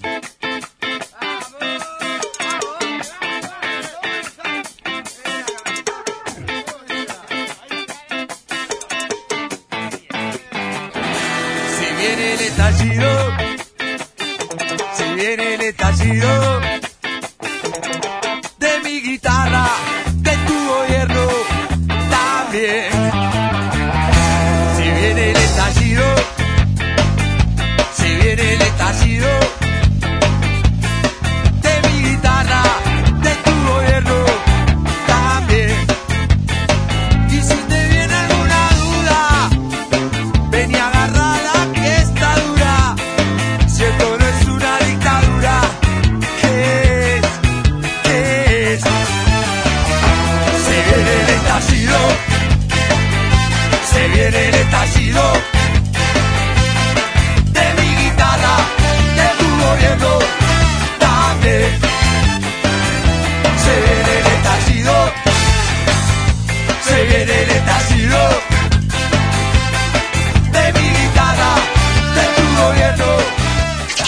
Cero. Nada volverá a ser como era. Búscanos en Instagram como Fase Cero Radio y encontrá todos nuestros capítulos en Spotify, siguiendo la cuenta Fase Cero. Después no digas que no te avisamos. Fase Cero es un producto de podcast que lo puedes escuchar en Spotify, en Yoto. Y también tenemos cuenta de Instagram. ¿Cómo es la cuenta de Instagram, quería María? Fase Cero Radio. Ma- Fase Cero Radio. ¿Y cómo nos pueden encontrar en YouTube, Natacha? Eh, fase Domingo. cero radio. ¿Y cómo, nos Paso. pueden, ¿Y cómo nos pueden encontrar en Spotify, Camila? Fase Cero Radio. Muy bien, la debutante, punto a la debutante. Señoritas y señores, vamos a jugar al juego del tabú que pasa a explicar rápidamente la señorita María Jiménez, versión 2020, capítulo 67. 20, 20, 20, 22. 2022 dije. El hombre no se equivoca. El tabú es un juego. Esto es para alguien que nunca escuchó el programa, pero. Es así que lo siempre. venimos jugando desde el 2020. Y no está guionado, claramente. Álvaro pierde del 2020, No el sé hombre qué que es. nunca se equivoca. Siempre perdiendo. La cuestión es que el tabú es así. Tenemos una aplicación que nos dice una palabra, tenemos que hacer que nuestros compañeros adivinen esa palabra sin decir las palabras tabú o las palabras peor prohibidas que aparecen en la aplicación. El que adivina se lleva dos puntos y el que hace adivinar con su ingenio se lleva uno. Oh yeah, baby. Oh Muy bien. yeah. Vamos a jugar. ¿Quiénes somos? ¿Quiénes conforman el equipo? ¿Y quiénes son los representantes? Alex Mack, María Jiménez. No hay musiquita. Solamente yo tengo una musiquita porque yo la busqué. Muy bien, vamos. ¿Quién más? Camila Palacios, la nueva integrante, y su nombre es Ah, tenía que elegir un nombre. Y sí. ah. Huracán. Pokémon. Pokémon. Pokémon. Eh, Pokémon. Pokémon. Natacha Eh, va con, va con lo fea que es. Eh, eh, chiste. ¿Qué ver? Chiste. ¡Ja! Hoy, hoy Álvaro, del piso. No es ningún, no chiste. No es un chiste, nadie se rió. Roja, Álvaro. Natacha Cramers como Tortuga Ninja. Además los Pokémon son re lindos. llegan las tortugas ninja, lucha por la vida. Eh, la pizza. Ah. Ah, tómatela. Vamos perdiendo oyentes a medida Ok. que pasan los minutos. Álvaro Garay como Huracán Bebé. ¿Dónde va? ¿Dónde va? Voy como. ¿Cuál es la Dale, dale, dale, dale, Pokémon? Lu. Pokémon. Tengo que atraparlos. Bien. Ay, no sabía esa. Te falta Pokémon, ¿qué es Digimon? ah, Axe Ketchup era o Max Ketchup. ¿Cómo era el chabón? Pikachu. No, Ash, Axe. Ah, no, Ash, Ash, Ash. Ash, Ketchup. ¿Y su amigo? Ketchup, dale. Pikachu. No era, no, no, no era su. ¿Cómo era el apellido? Del, del dueño de. No voy a dar declaraciones de, de Pikachu. privada. No, pero ¿cómo era el nombre del dueño? Te lo estoy diciendo. Ash. Pero no, no apellido no era Ketchup. Lo dudo un montón. Ya googleamos. Producción, gracias por googlear. Estás confundiendo con Pikachu. Bien, a jugar. Tabú. Arranco. Silencio de radio. Empiezo. Esto es fase cero. Es algo que, No vale mirar, Camila. No estoy viendo. es algo que se celebra. Navidad. Bien. No, dale. dale. Era mi palabra. No puedo, recho. Quizás hay que prestar atención. Llegan las tortugas ninjas Camila Jiménez. a comer pizza. Juega por palabra. Camila para vos, bebé. ¿Qué dice ahí? ¿Qué dice acá? ¿Qué dice acá? Vos, Natacha, que usás anteojo para leer. ¿Qué dice ahí? ¿Cómo se llama el protagonista, el dueño de Pikachu? Ketchum. ¡Sí, bebé! No ketchup. Anotame. Anotame. Camila nadie está hablando con vos. Anotame dos puntos. Que te anoto porque supiste el nombre del Sí, entrenador. de-. Bueno, pero no estamos jugando a eso. Ah, qué aburrido que es esto. Tira Cami Palacio, le La cambié el nueva. nombre. La nueva. Publicidad. Gutiérrez. Esto, eh, sí, no entiendo. Cami cómo- Gutiérrez. No pagamos la aplicación, entonces hay publicidad, Ah, ok. spam, pero te- Ok. Ok, Uy, atención. empieza. Marx tenía una. Manzana. Marx, Karl Marx. un Un libro. manifiesto. Una izquierda. Algo físico. Un libro, Algo una que- enciclopedia, una lapicera, Una postura. lupa. Un Algo capítulo. físico que tenía Karl Marx. que- Una por lo que revolución. era muy llamativo él. Una barba, pipa. barba. Una, No, una barba, unos Un hacha, barba. un Pero picapapel, específicamente una Marx es Marx. pizza papela, No tenía, tenía barba, no me Tenía-. Una fábrica. Algo físico. algo no? físico, Fábrica, ¿no? un martillo, Un un hacha, un ancla, un Eh, picapapeles, es, un es la, la parte corrector, del cuerpo que ¿Eh? Era gordo. sostiene Ah, el cerebro. una Un cuello, una cabeza, un cabezón. Una Pero corbata. Una, frente muy tipo? grande. Una, ¿Una cabeza grande? Ah, una ¿Cabeza de, de alguien muerto. No, eso es Shakespeare. Una cara- Hamlet. Una cabeza grande. Pero no cabezón. Por ahí. pero Muy no. cabezón. Muy cabezón. Bueno, no puedo decir. O sea, no, bueno, Ovalada, una cabeza ovalada. Eh, Es como cabeza, pero no. Cabeza de huevo. Eh, Es una palabra. una ma- un mango. Encefalia. Una mente. es como que está muy cerca. Una ¿De qué? mente. ¿De qué está cerca? Eh, una mente. ¿Quién Un está cerebro. cerca? Ella Pero está específicamente Marx. cerca. Marx. O sea, bueno. Alex elige- Mark. Elige porque es el primero que se Alex me ocurrió, Marx. chicos. Eh, Me parece que perdí. Sos horrible, Camila. Bueno, no, Sáquenle el punto a ella, a Una cabezota. una cabezota. Ah, no, no. Me parece con lo de Marx Marx. tenía una enorme cabeza, chicos, dato histórico. No, chao. ¿En No. serio? ¿Estás jugando en serio? Acá lo hubiese dicho Tinelli. Claro, Claro. ¿estás jugando en serio? ¿Vos Para estás jugando te- en serio? Vos te tenés que dar cuenta del perfil en el que estás. No. es Tinelli, no ex Marx. Igual no- pará, No, no, estábamos perdón. muy cerca, estábamos muy cerca. licenciados. Sí, eso es verdad, pero- no avala el conocimiento. Pero de Marx sabes que tenía mala ortografía y que tenía tremenda cabeza. No, yo Yo creo que sabemos otras cosas. Yo creo que sé cosas del capitalismo No, pero- y demás, no, pero no, me quedé con esa parte. Puras patrañas. No, Ok, pero, Voten. Estábamos cerca. Estabas El cerca, futuro, te el futuro. Estabas ahí. Nata. Ah, mamadera, vamos. Nata, Tortuga ojo, ninja. atención, ¿eh? Tortuga ninja porque se lo Nadie toma lleva los puntos, me calma. encanta porque nadie Sí, lleva. Catalina Marín está llevando los puntos, nuestra que no escribana. tiene prohibido hacer aire porque tiene un orzuelo. Dale, Natacha, que me duermo. Es adivinarle la mente a Nata este juego. Sí. Sí, esta parte es. eh, voy a cocinar Sí, Con una sal, sartén. y para que no se me queme fuego, pongo un. Timer. papel, agua. Pero en castellano. Pomodoro, Tiempo, tiempo, tiempo. cronómetro, Por ahí. Pero en Para castellano. alarma. Despertador. Cro- eh, Temporizador. ¡Sí! Muy bien, muy bien Pokémon. Pokémon, tengo que atraparlos. Mira el. Pokémon. Que es Alien. No, no, eso no. Tenés que hacer. Sí, sé cómo jugar a mi juego favorito. Vamos. Vamos, señores. Huracán bebé. Lo que tengo en la alacena. Fideos. Maicena. Fideos. Sigan. ¿Qué sé yo que hay en tu casa? Arroz. Polenta, Arroz. fideos, Que, mm, eh, Mate. Dije yo. cuando Café. necesito ponerle algo a la comida. Sal. sal, pimienta, Siga, es familiar de todo eso. ají molido, Es el conjunto, la denominación de todo eso. Provenzal. Eh, no, condimentos. orégano. Especies. Eh, de Especies. ori- especie. No, perdón, dije no, tomate la nueva. ¿Quién te conoce? ¿Quién te conoce? Afuera. Bueno, muy bien, yo creo que está, ya está, estamos en condiciones de... En condiciones de anunciar el ganador. Señores, bien. de atrás No. para adelante, por- claramente. No, al contrario. No, Natacha, dale. no. ¿En serio, Catalina? La que, ¿En la que serio? recién... Bueno, tenemos una... esa ganó. Es la peor asistente del tenemos mundo. una escribana que acaba de ser despedida en A ver cómo.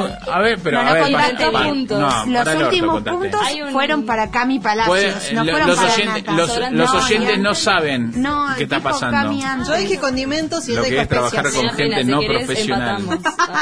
Lo que es trabajar con amateurs. Después de haber despedido a la productora de nuestro programa en vivo como hacía Sofovich, ganó Cami Palacios. No, mentira. ¿Cuántos Puntos, No. Yo hice cuatro, loco. Pero por favor, gente No grande. hiciste ningún Yo hice punto. cuatro. Cuatro puntos, Cami Devuélveme mi Palacio. punto. Tres puntos, Tortuga Ninja en segundo Ah, lugar, o sea. Natacha qué bromita. Huracán Porque Bebé, el último lo sabía yo. Huracán Bebé y Alex Perdón, Mack, o sea, Álvaro Garay y María Jiménez, cómodos en el último lugar. ¿A quién le quiere dedicar su triunfo, señorita Camila Nueva? Em, Camila Nueva. Quiero dedicárselo a la productora para que cierre la puerta cuando se vaya, porque acaba de ser despedida De- violentamente. ¡Oh! Serruchín mm, Rodríguez, en vivo y en directo. Una pregunta muy seria. ¿Cuál de los Pokémones era el que más te gustaba a vos? No vale decir Pikachu. No, Sí, no puedes sé, decir chicos, Pikachu. po- Pokémon de onda porque mi hermana me dijo Pokémon cuando me tenía el pelo de rubia hace poco. Chao, No. señores. Esto fue. Fase Cero, Juego de Tabú. Gracias por escucharnos.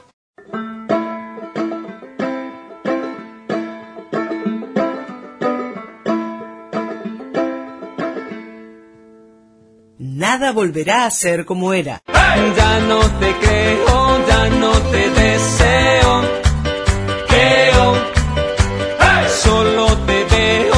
Solo te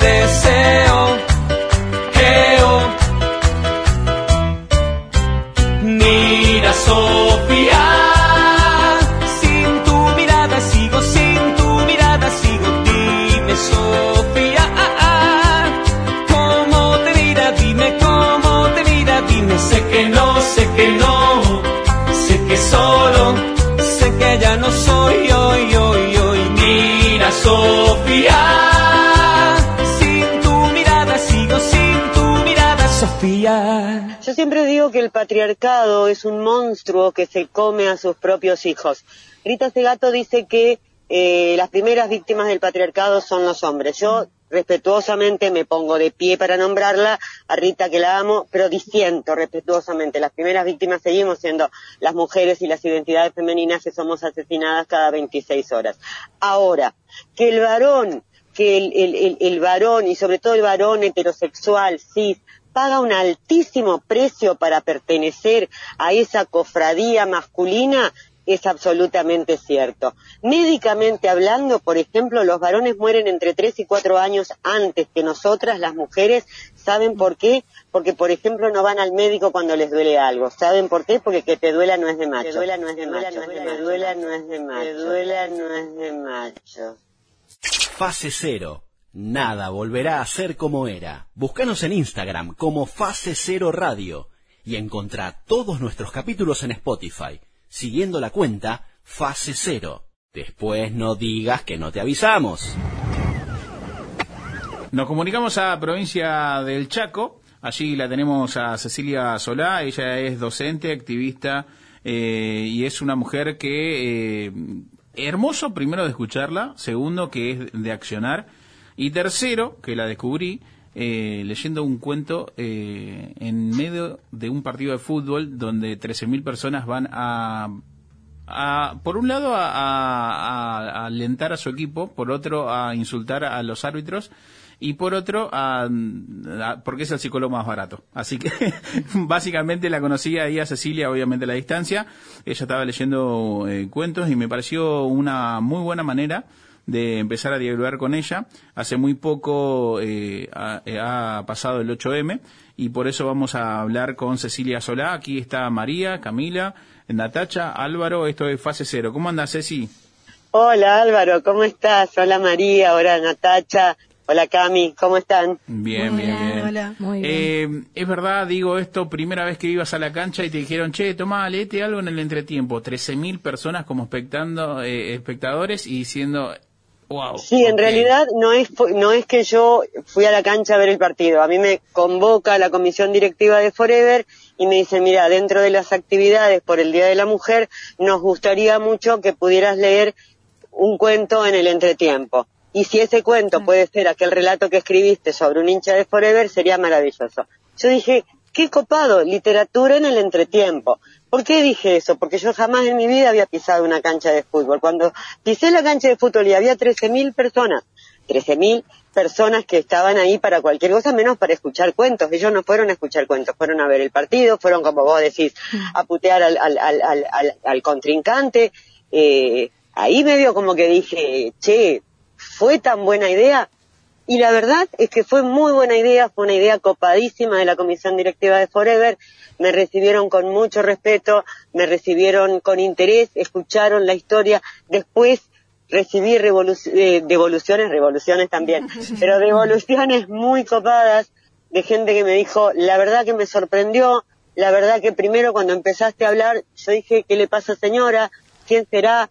Y después cuando escuché la historia, dice, me copó, me conmovió, y yo decía, qué lindo tirar la barrera que dice que a quien no le gusta el fútbol no le que a quien le gusta el fútbol no le gustan los libros o que quien lee no ama el fútbol, que me parece absolutamente estigmatizante. Así que bueno, copadísima la experiencia. Eh, Ceci, enseguida nos metemos con más preguntas y demás, pero me parece, eh, te, te he escuchado también decir que quizás eh, te, te- te sometiste o te metiste a un terreno donde el hombre ya por, por naturaleza eh, nace y es, eh, criado con eh, los hombres no lloran, ¿no? Y es como el espacio del fútbol, las canchas, es el lugar permitido para las lágrimas, para la emoción, para decir, ok, acá me siento bien, tengo un motivo que por el cual sentirme libre de sentimientos. Eso también te escuché decir y es como muy válido porque eh, el, hombre también es sometido a esto, e- es es eh, es consecuencia también de su propio machismo, de decir, loco, vos no sientas nada, solamente en sectores donde te pertenecen. Yo siempre digo que el patriarcado es un monstruo que se come a sus propios hijos. Rita Segato dice que eh, las primeras víctimas del patriarcado son los hombres. Yo respetuosamente me pongo de pie para nombrarla, a Rita que la amo, pero disiento respetuosamente. Las primeras víctimas seguimos siendo las mujeres y las identidades femeninas que somos asesinadas cada 26 horas. Ahora, que el varón, que el, el- el- el varón y sobre todo el varón heterosexual, cis, paga un altísimo precio para pertenecer a esa cofradía masculina es absolutamente cierto. Médicamente hablando, por ejemplo, los varones mueren entre 3 y 4 años antes que nosotras, las mujeres. ¿Saben por qué? Porque, por ejemplo, no van al médico cuando les duele algo. ¿Saben por qué? Porque que te duela no es de machos. Si te rompes la rodilla o te rompes el tobillo jugando un deporte y te quejas, no sos lo suficientemente macho, no sos lo suficientemente hombre. Mueren más hombres en accidentes de tránsito, porque justo lo digo cuando estamos en el auto, pero somos todas minas, no hay problema. Digo, mueren Somos más hombres en accidente de auto, ¿por qué? Porque manejar sin cuidado, comerse los semáforos en rojo, no respetar las reglas de tránsito, es de bad boy, es de guacho pistola. Entonces, para pertenecer a la cofradía, a veces el precio es la propia vida. Ni hablemos de la salud mental del tipo al que lo educaron para ser proveedor, para que siempre tenga ganas de sexo, para que siempre tenga ganas de sexo con todas las que se le cruce. ¿Y qué pasa cuando no tenés ganas? ¿Qué pasa cuando te duele algo? ¿Qué pasa cuando estás triste y no querés tener sexo? Ah, no te gustan las minas, sos puto. Entonces, los tipos la pasan mal también. El punto es, lo que nosotros proponemos desde alianzas estratégicas, desde Masculinidades por el Cambio Social, que es esta fundación donde yo laburo como asesora, es, chicos, esto está pasando, ustedes lo sienten, bueno, ¿qué van a hacer respecto a eso? Porque no es nuestra función de mujeres ni de feministas decirle hace algo, no somos sus mamás, pero sí podemos acompañar este proceso, sí podemos mostrarte y sí podemos decirte que no es necesario que seas el macho alfa gorila lomo plateado todo el tiempo, con que seas un buen ser humano es más que suficiente. Sí. Eso, de eso se trata un poco trabajar con masculinidades. Y en el tema del ámbito del fútbol es tremendo, porque como decía recién Álvaro, el chabón solamente puede llorar, y llorar a los gritos, porque yo lo he visto, cuando pierde su equipo. A ver, Claro. se le muere la vieja y el tipo incólume en el velorio. Perdió su partido, su, su equipo, y es un mar de lágrimas. Por el equipo no creo, creo que está soltando todos los llantos que no soltó desde pibito, Ni por miedo a que lo tilden de flojo. Claro. Entonces, creo que pensar en nuevas masculinidades es sin lugar a duda pensar en nuevas formas de vincularse, en nuevas formas de expresar las emociones, en nuevas formas de manejar la ira que a los varones le cuesta tanto. Eh, Ceci, te escucho y es como, también sos docente, ¿no? ¿Te has encontrado Sí. en este terreno de decir, ok, eh, he, visto y, y he tratado de ayudar en la formación a tal pibe, tal muchacho que era eh, esto, ¿no? Era un escudo, no mostraba sentimientos y era como, ah, no, no voy a ser putito en el aula, no me voy a poner mal por una mal nota. Que después con el tiempo lo encontraste y dijiste, che, loco, ¿sabe qué? Sí, profe, que, que tenía razón, que, que me pasan cosas y que tengo que admitirlo y que me tiene que atravesar.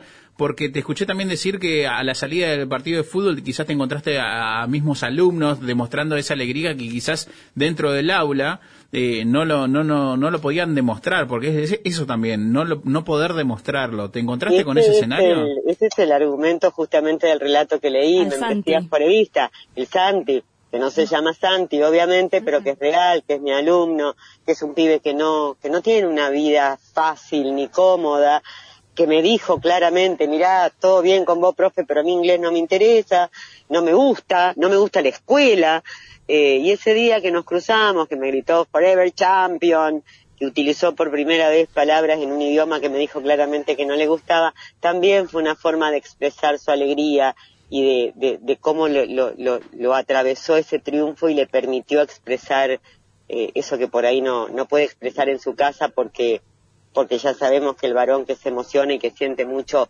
es rarito, así entre comillas.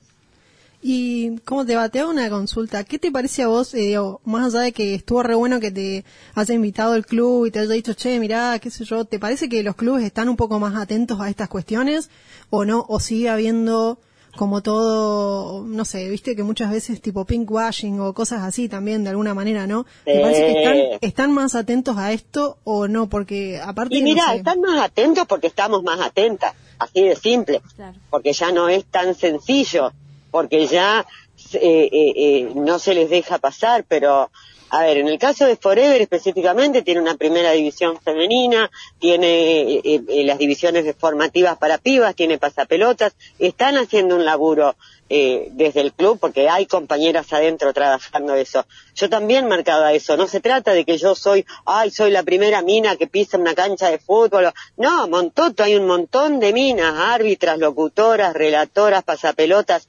haciendo historia dentro del fútbol. Yo fui la primera mina que fue a leer, no la primera mina que, que habló de fútbol. Eh, con lo que vos decías del pinkwashing, sí, hay que tener mucho cuidado. Y eso, ¿sabés cómo, cómo, cómo podemos acompañar? Y bueno, escuchando qué les pasa a las pibas adentro del, club. A ver, hay una división de, de formativa, perfecto. Las pibitas, ¿tienen los mismos derechos que los pibitos? ¿Las convocan para jugar o las tienen ahí con la camisita rosa para, para, para decir, mirá, qué, no, qué copados que somos? Es todo un laburo, es un laburo enorme porque hay una resistencia enorme a, perder ciertos espacios históricamente catalogados como masculinos. ¿Y qué, vos que, que sos docente y entiendo que lidias con adolescentes, em, ¿qué crees que pasa? Porque yo creo que es un momento de transición todavía y que las nuevas generaciones vienen ya con otro chip. Pero también muchas veces creo que en algunas edades pueden verse como medio confundidos con lo que está pasando. Antes de, del aire hablábamos como de la palabra aliado, ¿no? Y esa medio esa polémica. Vos notás que los varones a veces no saben como dónde pararse sin pensar, y yo estoy de acuerdo con vos, que ellos son las pobres víctimas que no saben ahora cómo piropear a una mujer, porque tienen miedo de que los consideren violadores, sin irme a ese extremo, pero ¿cómo ves? En los jóvenes eh, hasta dónde se involucran o hasta dónde hablo de los varones cis, ¿no? O cuánto les cuesta o cuál es el papel que ellos estaría bueno que tomen o no y le den el espacio a las compañeras. ¿Qué opinas sobre eso? ¿Qué ves? Yo veo en, en, en la gurizada, en el rango etario de mis alumnos, entre los 12 y los 16 años, pibes preguntando, pibes eh, acompañando, pero desde otro lugar, pibes que tienen muchos menos rollos que los adultos, por ejemplo, ya esto de eh, los celos, la novia, como que está como más, más tranca. También veo que sigue presente entre los 12 y los 14 la homofobia, el temor a ser considerado gay como si eso estuviera mal. Esto es lo que hace que haya muchísimo bullying. El otro día, en, justamente en una, en una charla, alguien me decía, pero vos no ves más esperanza, que los pibes viven mejor. Sí, pero también veo que en los últimos eh, años se incrementó el suicidio adolescente entre varones. Claro. ¿Qué pasa? ¿Por qué se matan los pibes? ¿Qué no pueden resistir? Una de las causas de suicidio adolescente es el bullying. Y de las tres mayores causas de bullying es el aspecto físico, la orientación sexual y la capacidad socioeconómica. A los pibes los hostigan por gordos, por negros y por putos, chicos. Y hasta que eso no baje, y eso se baja con ESI, con educación sexual integral en la escuela, vamos a seguir lamentando nuestros pibes y nuestras pibas. Pero los pibes realmente la pasan mal. Aguantame un segundo. Sí, por supuesto. Eh, ah, la que habla es Cecilia Solá, ella es escritora, ella es eh, activista, ella es docente. Estamos hablando porque hace muy poco, no importa cuándo, eh, tuvo un gran desafío que fue a leer un cuento en medio de un partido de fútbol, eh, donde un terreno nuevo para ella y la verdad que tuvo resultados muy buenos. Uno de ellos, de esos resultados fue estar hablando con Fase Cero por esto, ¿no? Por, no, no, no, no porque sea un mérito. Oh, sí, nunca se sabe. Este, decía que eh, la que está hablando es Cecilia Solá, desde el Chaco. Eh, Ceci, te quiero eh, poner en contexto una charla que tuve con Mónica Ella ex jugadora, actualmente eh, dirige fútbol femenino, la nuestra, aquí en la Villa 31, que es Barrio 31, eh, en Buenos Aires, y eh, por, por esto, ¿no? Por la nueva incursión desde el 2019 del fútbol femenino profesional. Hasta ahí el contexto. Y en una de ellas le pregunté si eh, no era eh, una oportunidad la que estaba aprovechando la AFA para eh, utilizar el fútbol femenino como herramienta política. Entonces, llevado esto a tu terreno, es ¿no ves un oportunismo por parte de clubes que quieran decir, bueno, juntemos a las, a las pibas a- o, o invitar a alguien, o es como, no, en realmente están comprometidos con la causa? Y es difícil hacer esa lectura, Álvaro, porque honestamente no puede, como te dije, eh, uno esa lectura la puede hacer después, depende de cómo sigue, porque si la idea es, por ejemplo, llevémosla a la Ceci a leer un cuento, pero después las pibitas siguen sentadas en el banco, no se les da una fecha, eh, tienen que practicar en horas de mierda o, les tocan las canchas más feas en vez de poder practicar en los mejores espacios. Y entonces sí te das cuenta que es un pinkwashing, pero si de verdad hay interés en un cambio y vos lo vas viendo a- a- a- en la marcha, esto no, estos, estos, estas situaciones, yo creo que el error que cometemos es tratar de verla en lo inmediato.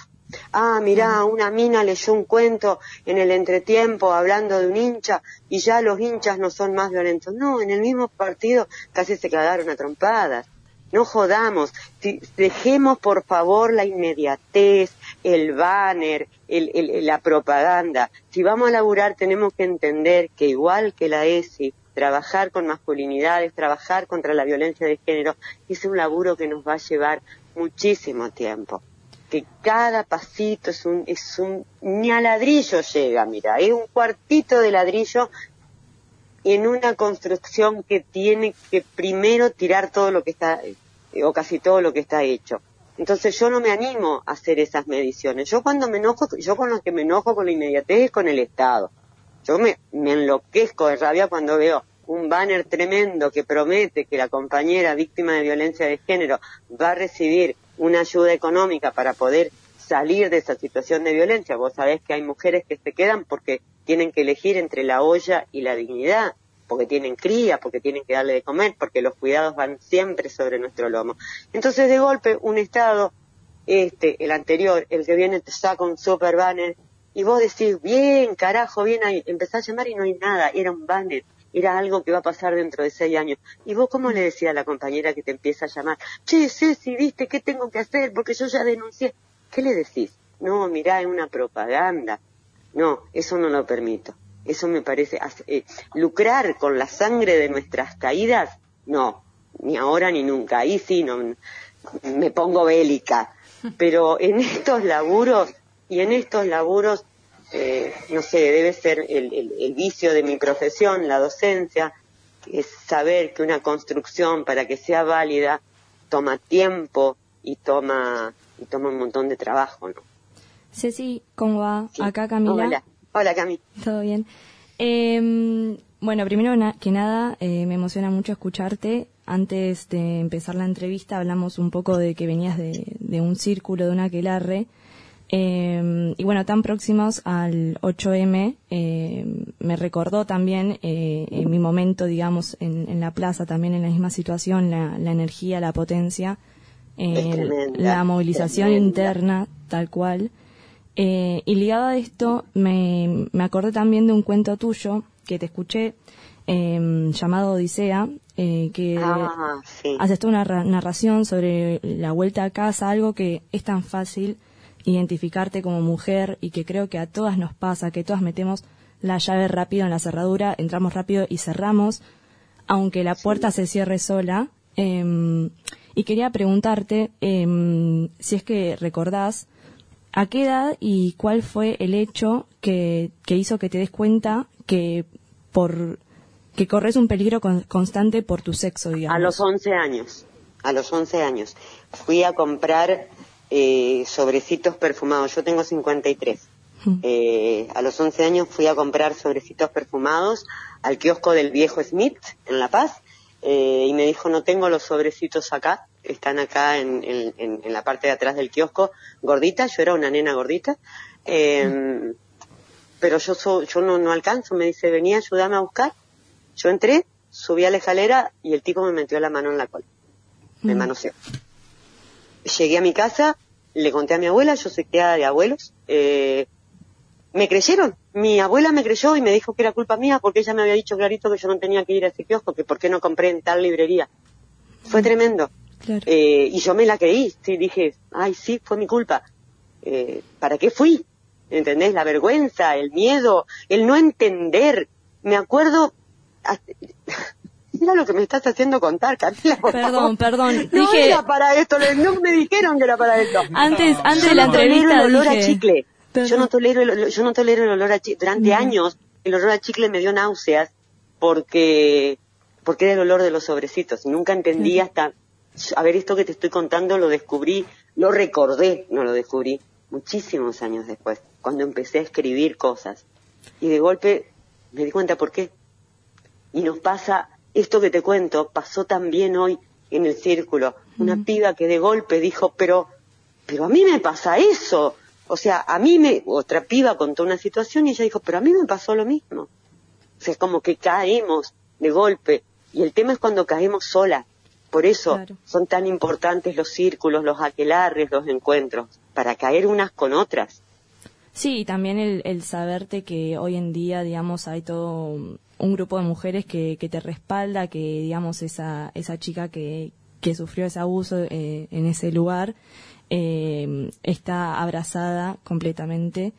eh, y que creo que para eso eh, son también, vos usas mucho, de hecho es el nombre de uno de tus libros, el término manada. em, que venimos discutiendo ahora esta cuestión de, Sí. de, de la manada de San Fermín y demás. Eh, yo utilizo el término manada y, y empecé a pensarlo cuando empecé a ver mucho Nat Geo, mucho eh, National Geographic, qué sé yo, manada de belugas, manada de elefantas, las elefantas que se sostienen unas a otras para parir. Vi un documental viendo cómo las elefantas más viejas acariciaban a las, a las hembras más jóvenes cuando iban a parir, eh, las belugas, que son una sociedad matriarcal y que nadan rapidísimo a través del océano porque como son muy vocales escuchan la llamada de ayuda de, de, de, de- de la compañera cuando son atacadas por su enemigo natural que es la orca y van en, en, en grupo y a veces logran hacer este, huir a la, al atacante y cuando no lo logran, cuando, cuando la otra beluga muere, se quedan con ellas hasta que muere para que las orcas no la devoren. Fue muy fuerte ver todo eso y todo eso se fue formando adentro mío porque Cartas para la Manada surge de, de, de un proceso que, que atravesó todo esto, que, que atravesada por el feminismo, atravesada por descubrir que yo tampoco había sido eh, eh, inmune. Eh, yo siempre me consideré una tipa brava, etcétera, etcétera. Me fui de casa chica, después de cosas que pasaron. Siempre fui bien plantada, ¿viste? O sea, el tipo de mina dice, no te la llevas por delante. ¿Qué puta no me van a llevar por delante? Me llevaron puesta de acá hasta Hong Kong. A todas, ¿no? A Eh, todas, A todas. a todas. Sufrimos algún tipo de abuso en nuestra vida y es terrible eh, eso, saber que, que ninguna, digamos, no, no lo pasó. Es tremendo. Vos sabés que a raíz de eso, justo estaba charlando de eso con las pibas que me traían. Eh, el otro día me invitaron a una cena muy coqueta, muy paqueta, eh, con señores, señoras, señoris, de todo, ¿no?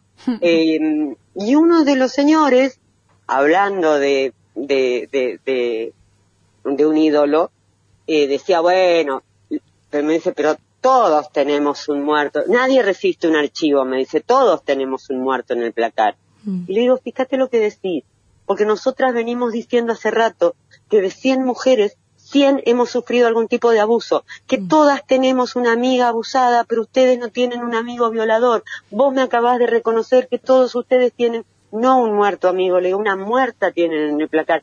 Fíjense, porque ahora con ese reconocimiento sí dan los números. Claro. Y va a salir el pibe que me dice, loca, te juro que yo nunca le toqué la cola a una mina, nunca obligué a una mina a tener sexo, nunca. Perfecto, ¿qué haces cuando lo hace tu amigo?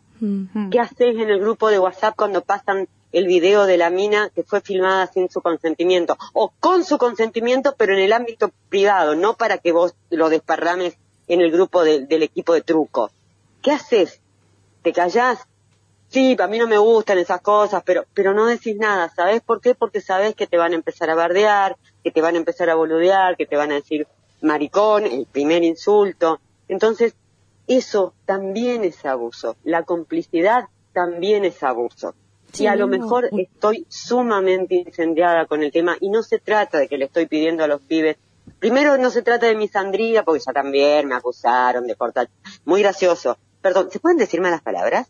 Se puede. Mejor no, ¿no? Ah, No, no porque tenemos que pagar la multa, pero no, importa. No, nada, no, no, mentira. entonces no, va a salir plata. No, Digo, mentira, Ceci, pero está por mi trabajo o por mi, por, por, por, por, por mi, por mi activismo, muchísimas veces me trataron de cortachot. Ahora que estoy trabajando con masculinidades, me dicen cuidachota. O sea, pónganse de acuerdo. Sobre eso que... Ni las corto ni las cuido. Están. Eh, em, bueno, me haces acordar por este último comentario que decís. em, obviamente que por suerte, ¿no? Estamos cada vez pudiendo alzar más la voz gracias a, a mujeres que las alzaron antes que nosotros y feminidades que lo hicieron antes que nosotras. Em, pero también eso hace que, bueno, haya tanto feminismos como personas, ¿no? En algún punto. Y creo que si bien eso está buenísimo, a veces nos desgasta. Y no digo que esa, ese concepto naif de que si es una compañera, entonces todo nos tiene que parecer bien, no. Pero digo, a veces no nos quita tiempo estar discutiendo esto, que, ay, ahora cuidás a las chotas, ah, ahora sos cortachotas, ah, ahora eh, sos, eh, no sé, no digo vos, ¿no? Pero digo, hay abolicionistas, hay, no, hay regulacionistas, y etcétera, que digo que está bien tener esas discusiones, pero por momentos nos distrae un poco, ¿no? Es personal, pero te lo pregunto, ¿vos qué opinás si tenés una postura formada sobre las disidencias dentro del feminismo? Yo creo que el feminismo, como todo movimiento político, con el crecimiento exponencial que tuvo en los últimos 20 años, yo creo que obviamente vamos a tener diferencias y disidencias y demás. Está bien que así sea, está perfecto que así sea. El tema es que tengamos clarísimo, perdón, ¿eh? El tema es que tengamos clarísimo que hay más cosas que nos unen que cosas que nos separan, ¿sí? Entonces, eh, yo no voy a, yo no me hice feminista para ir a decirle a las compañeras lo que tienen que hacer, lo que tienen que sentir y cómo tienen que vivir.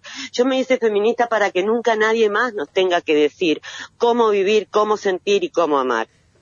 Eh, a mí la yuta del feminismo como que no me cabe, por ahí me caliento, ¿viste? Pero, pero, pero como eso, eh, respetemos. Por supuesto que hay cosas en las que voy a plantarme en mis convicciones.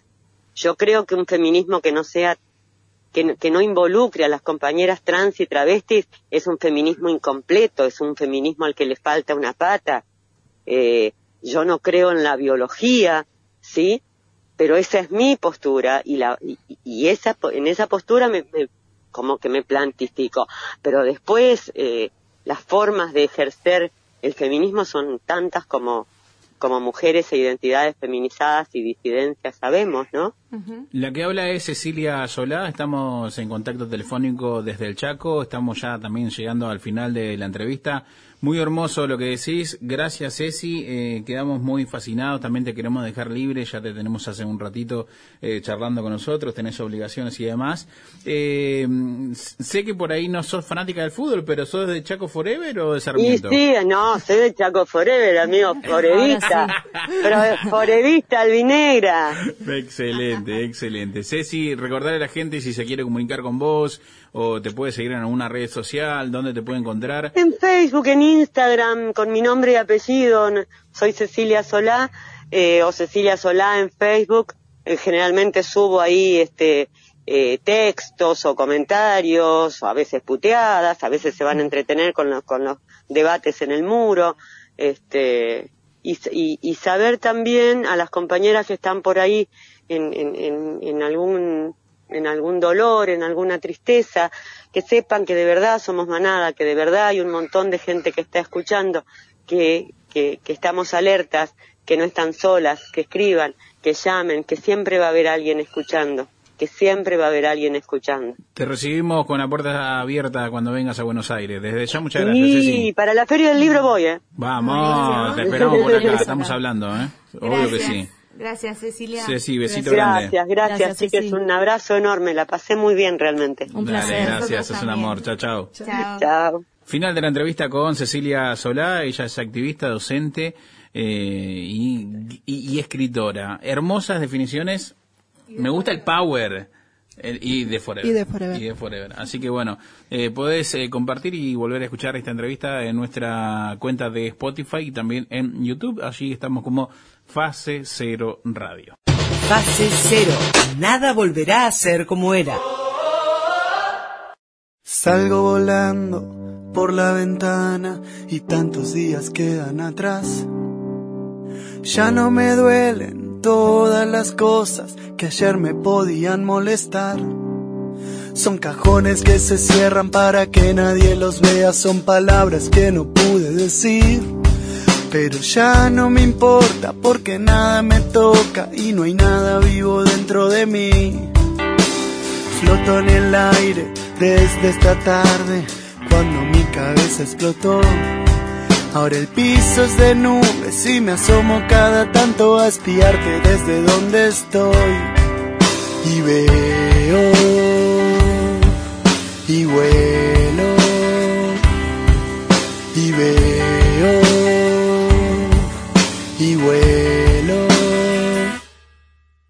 El barrio se ilumina y la noche se hace día, brilla como un árbol de Navidad. Y estoy alto, muy alto, y las luces de los autos que se frenan cada tanto y vuelven a arrancar. Y veo a la gente corriendo como una coreografía sin fin.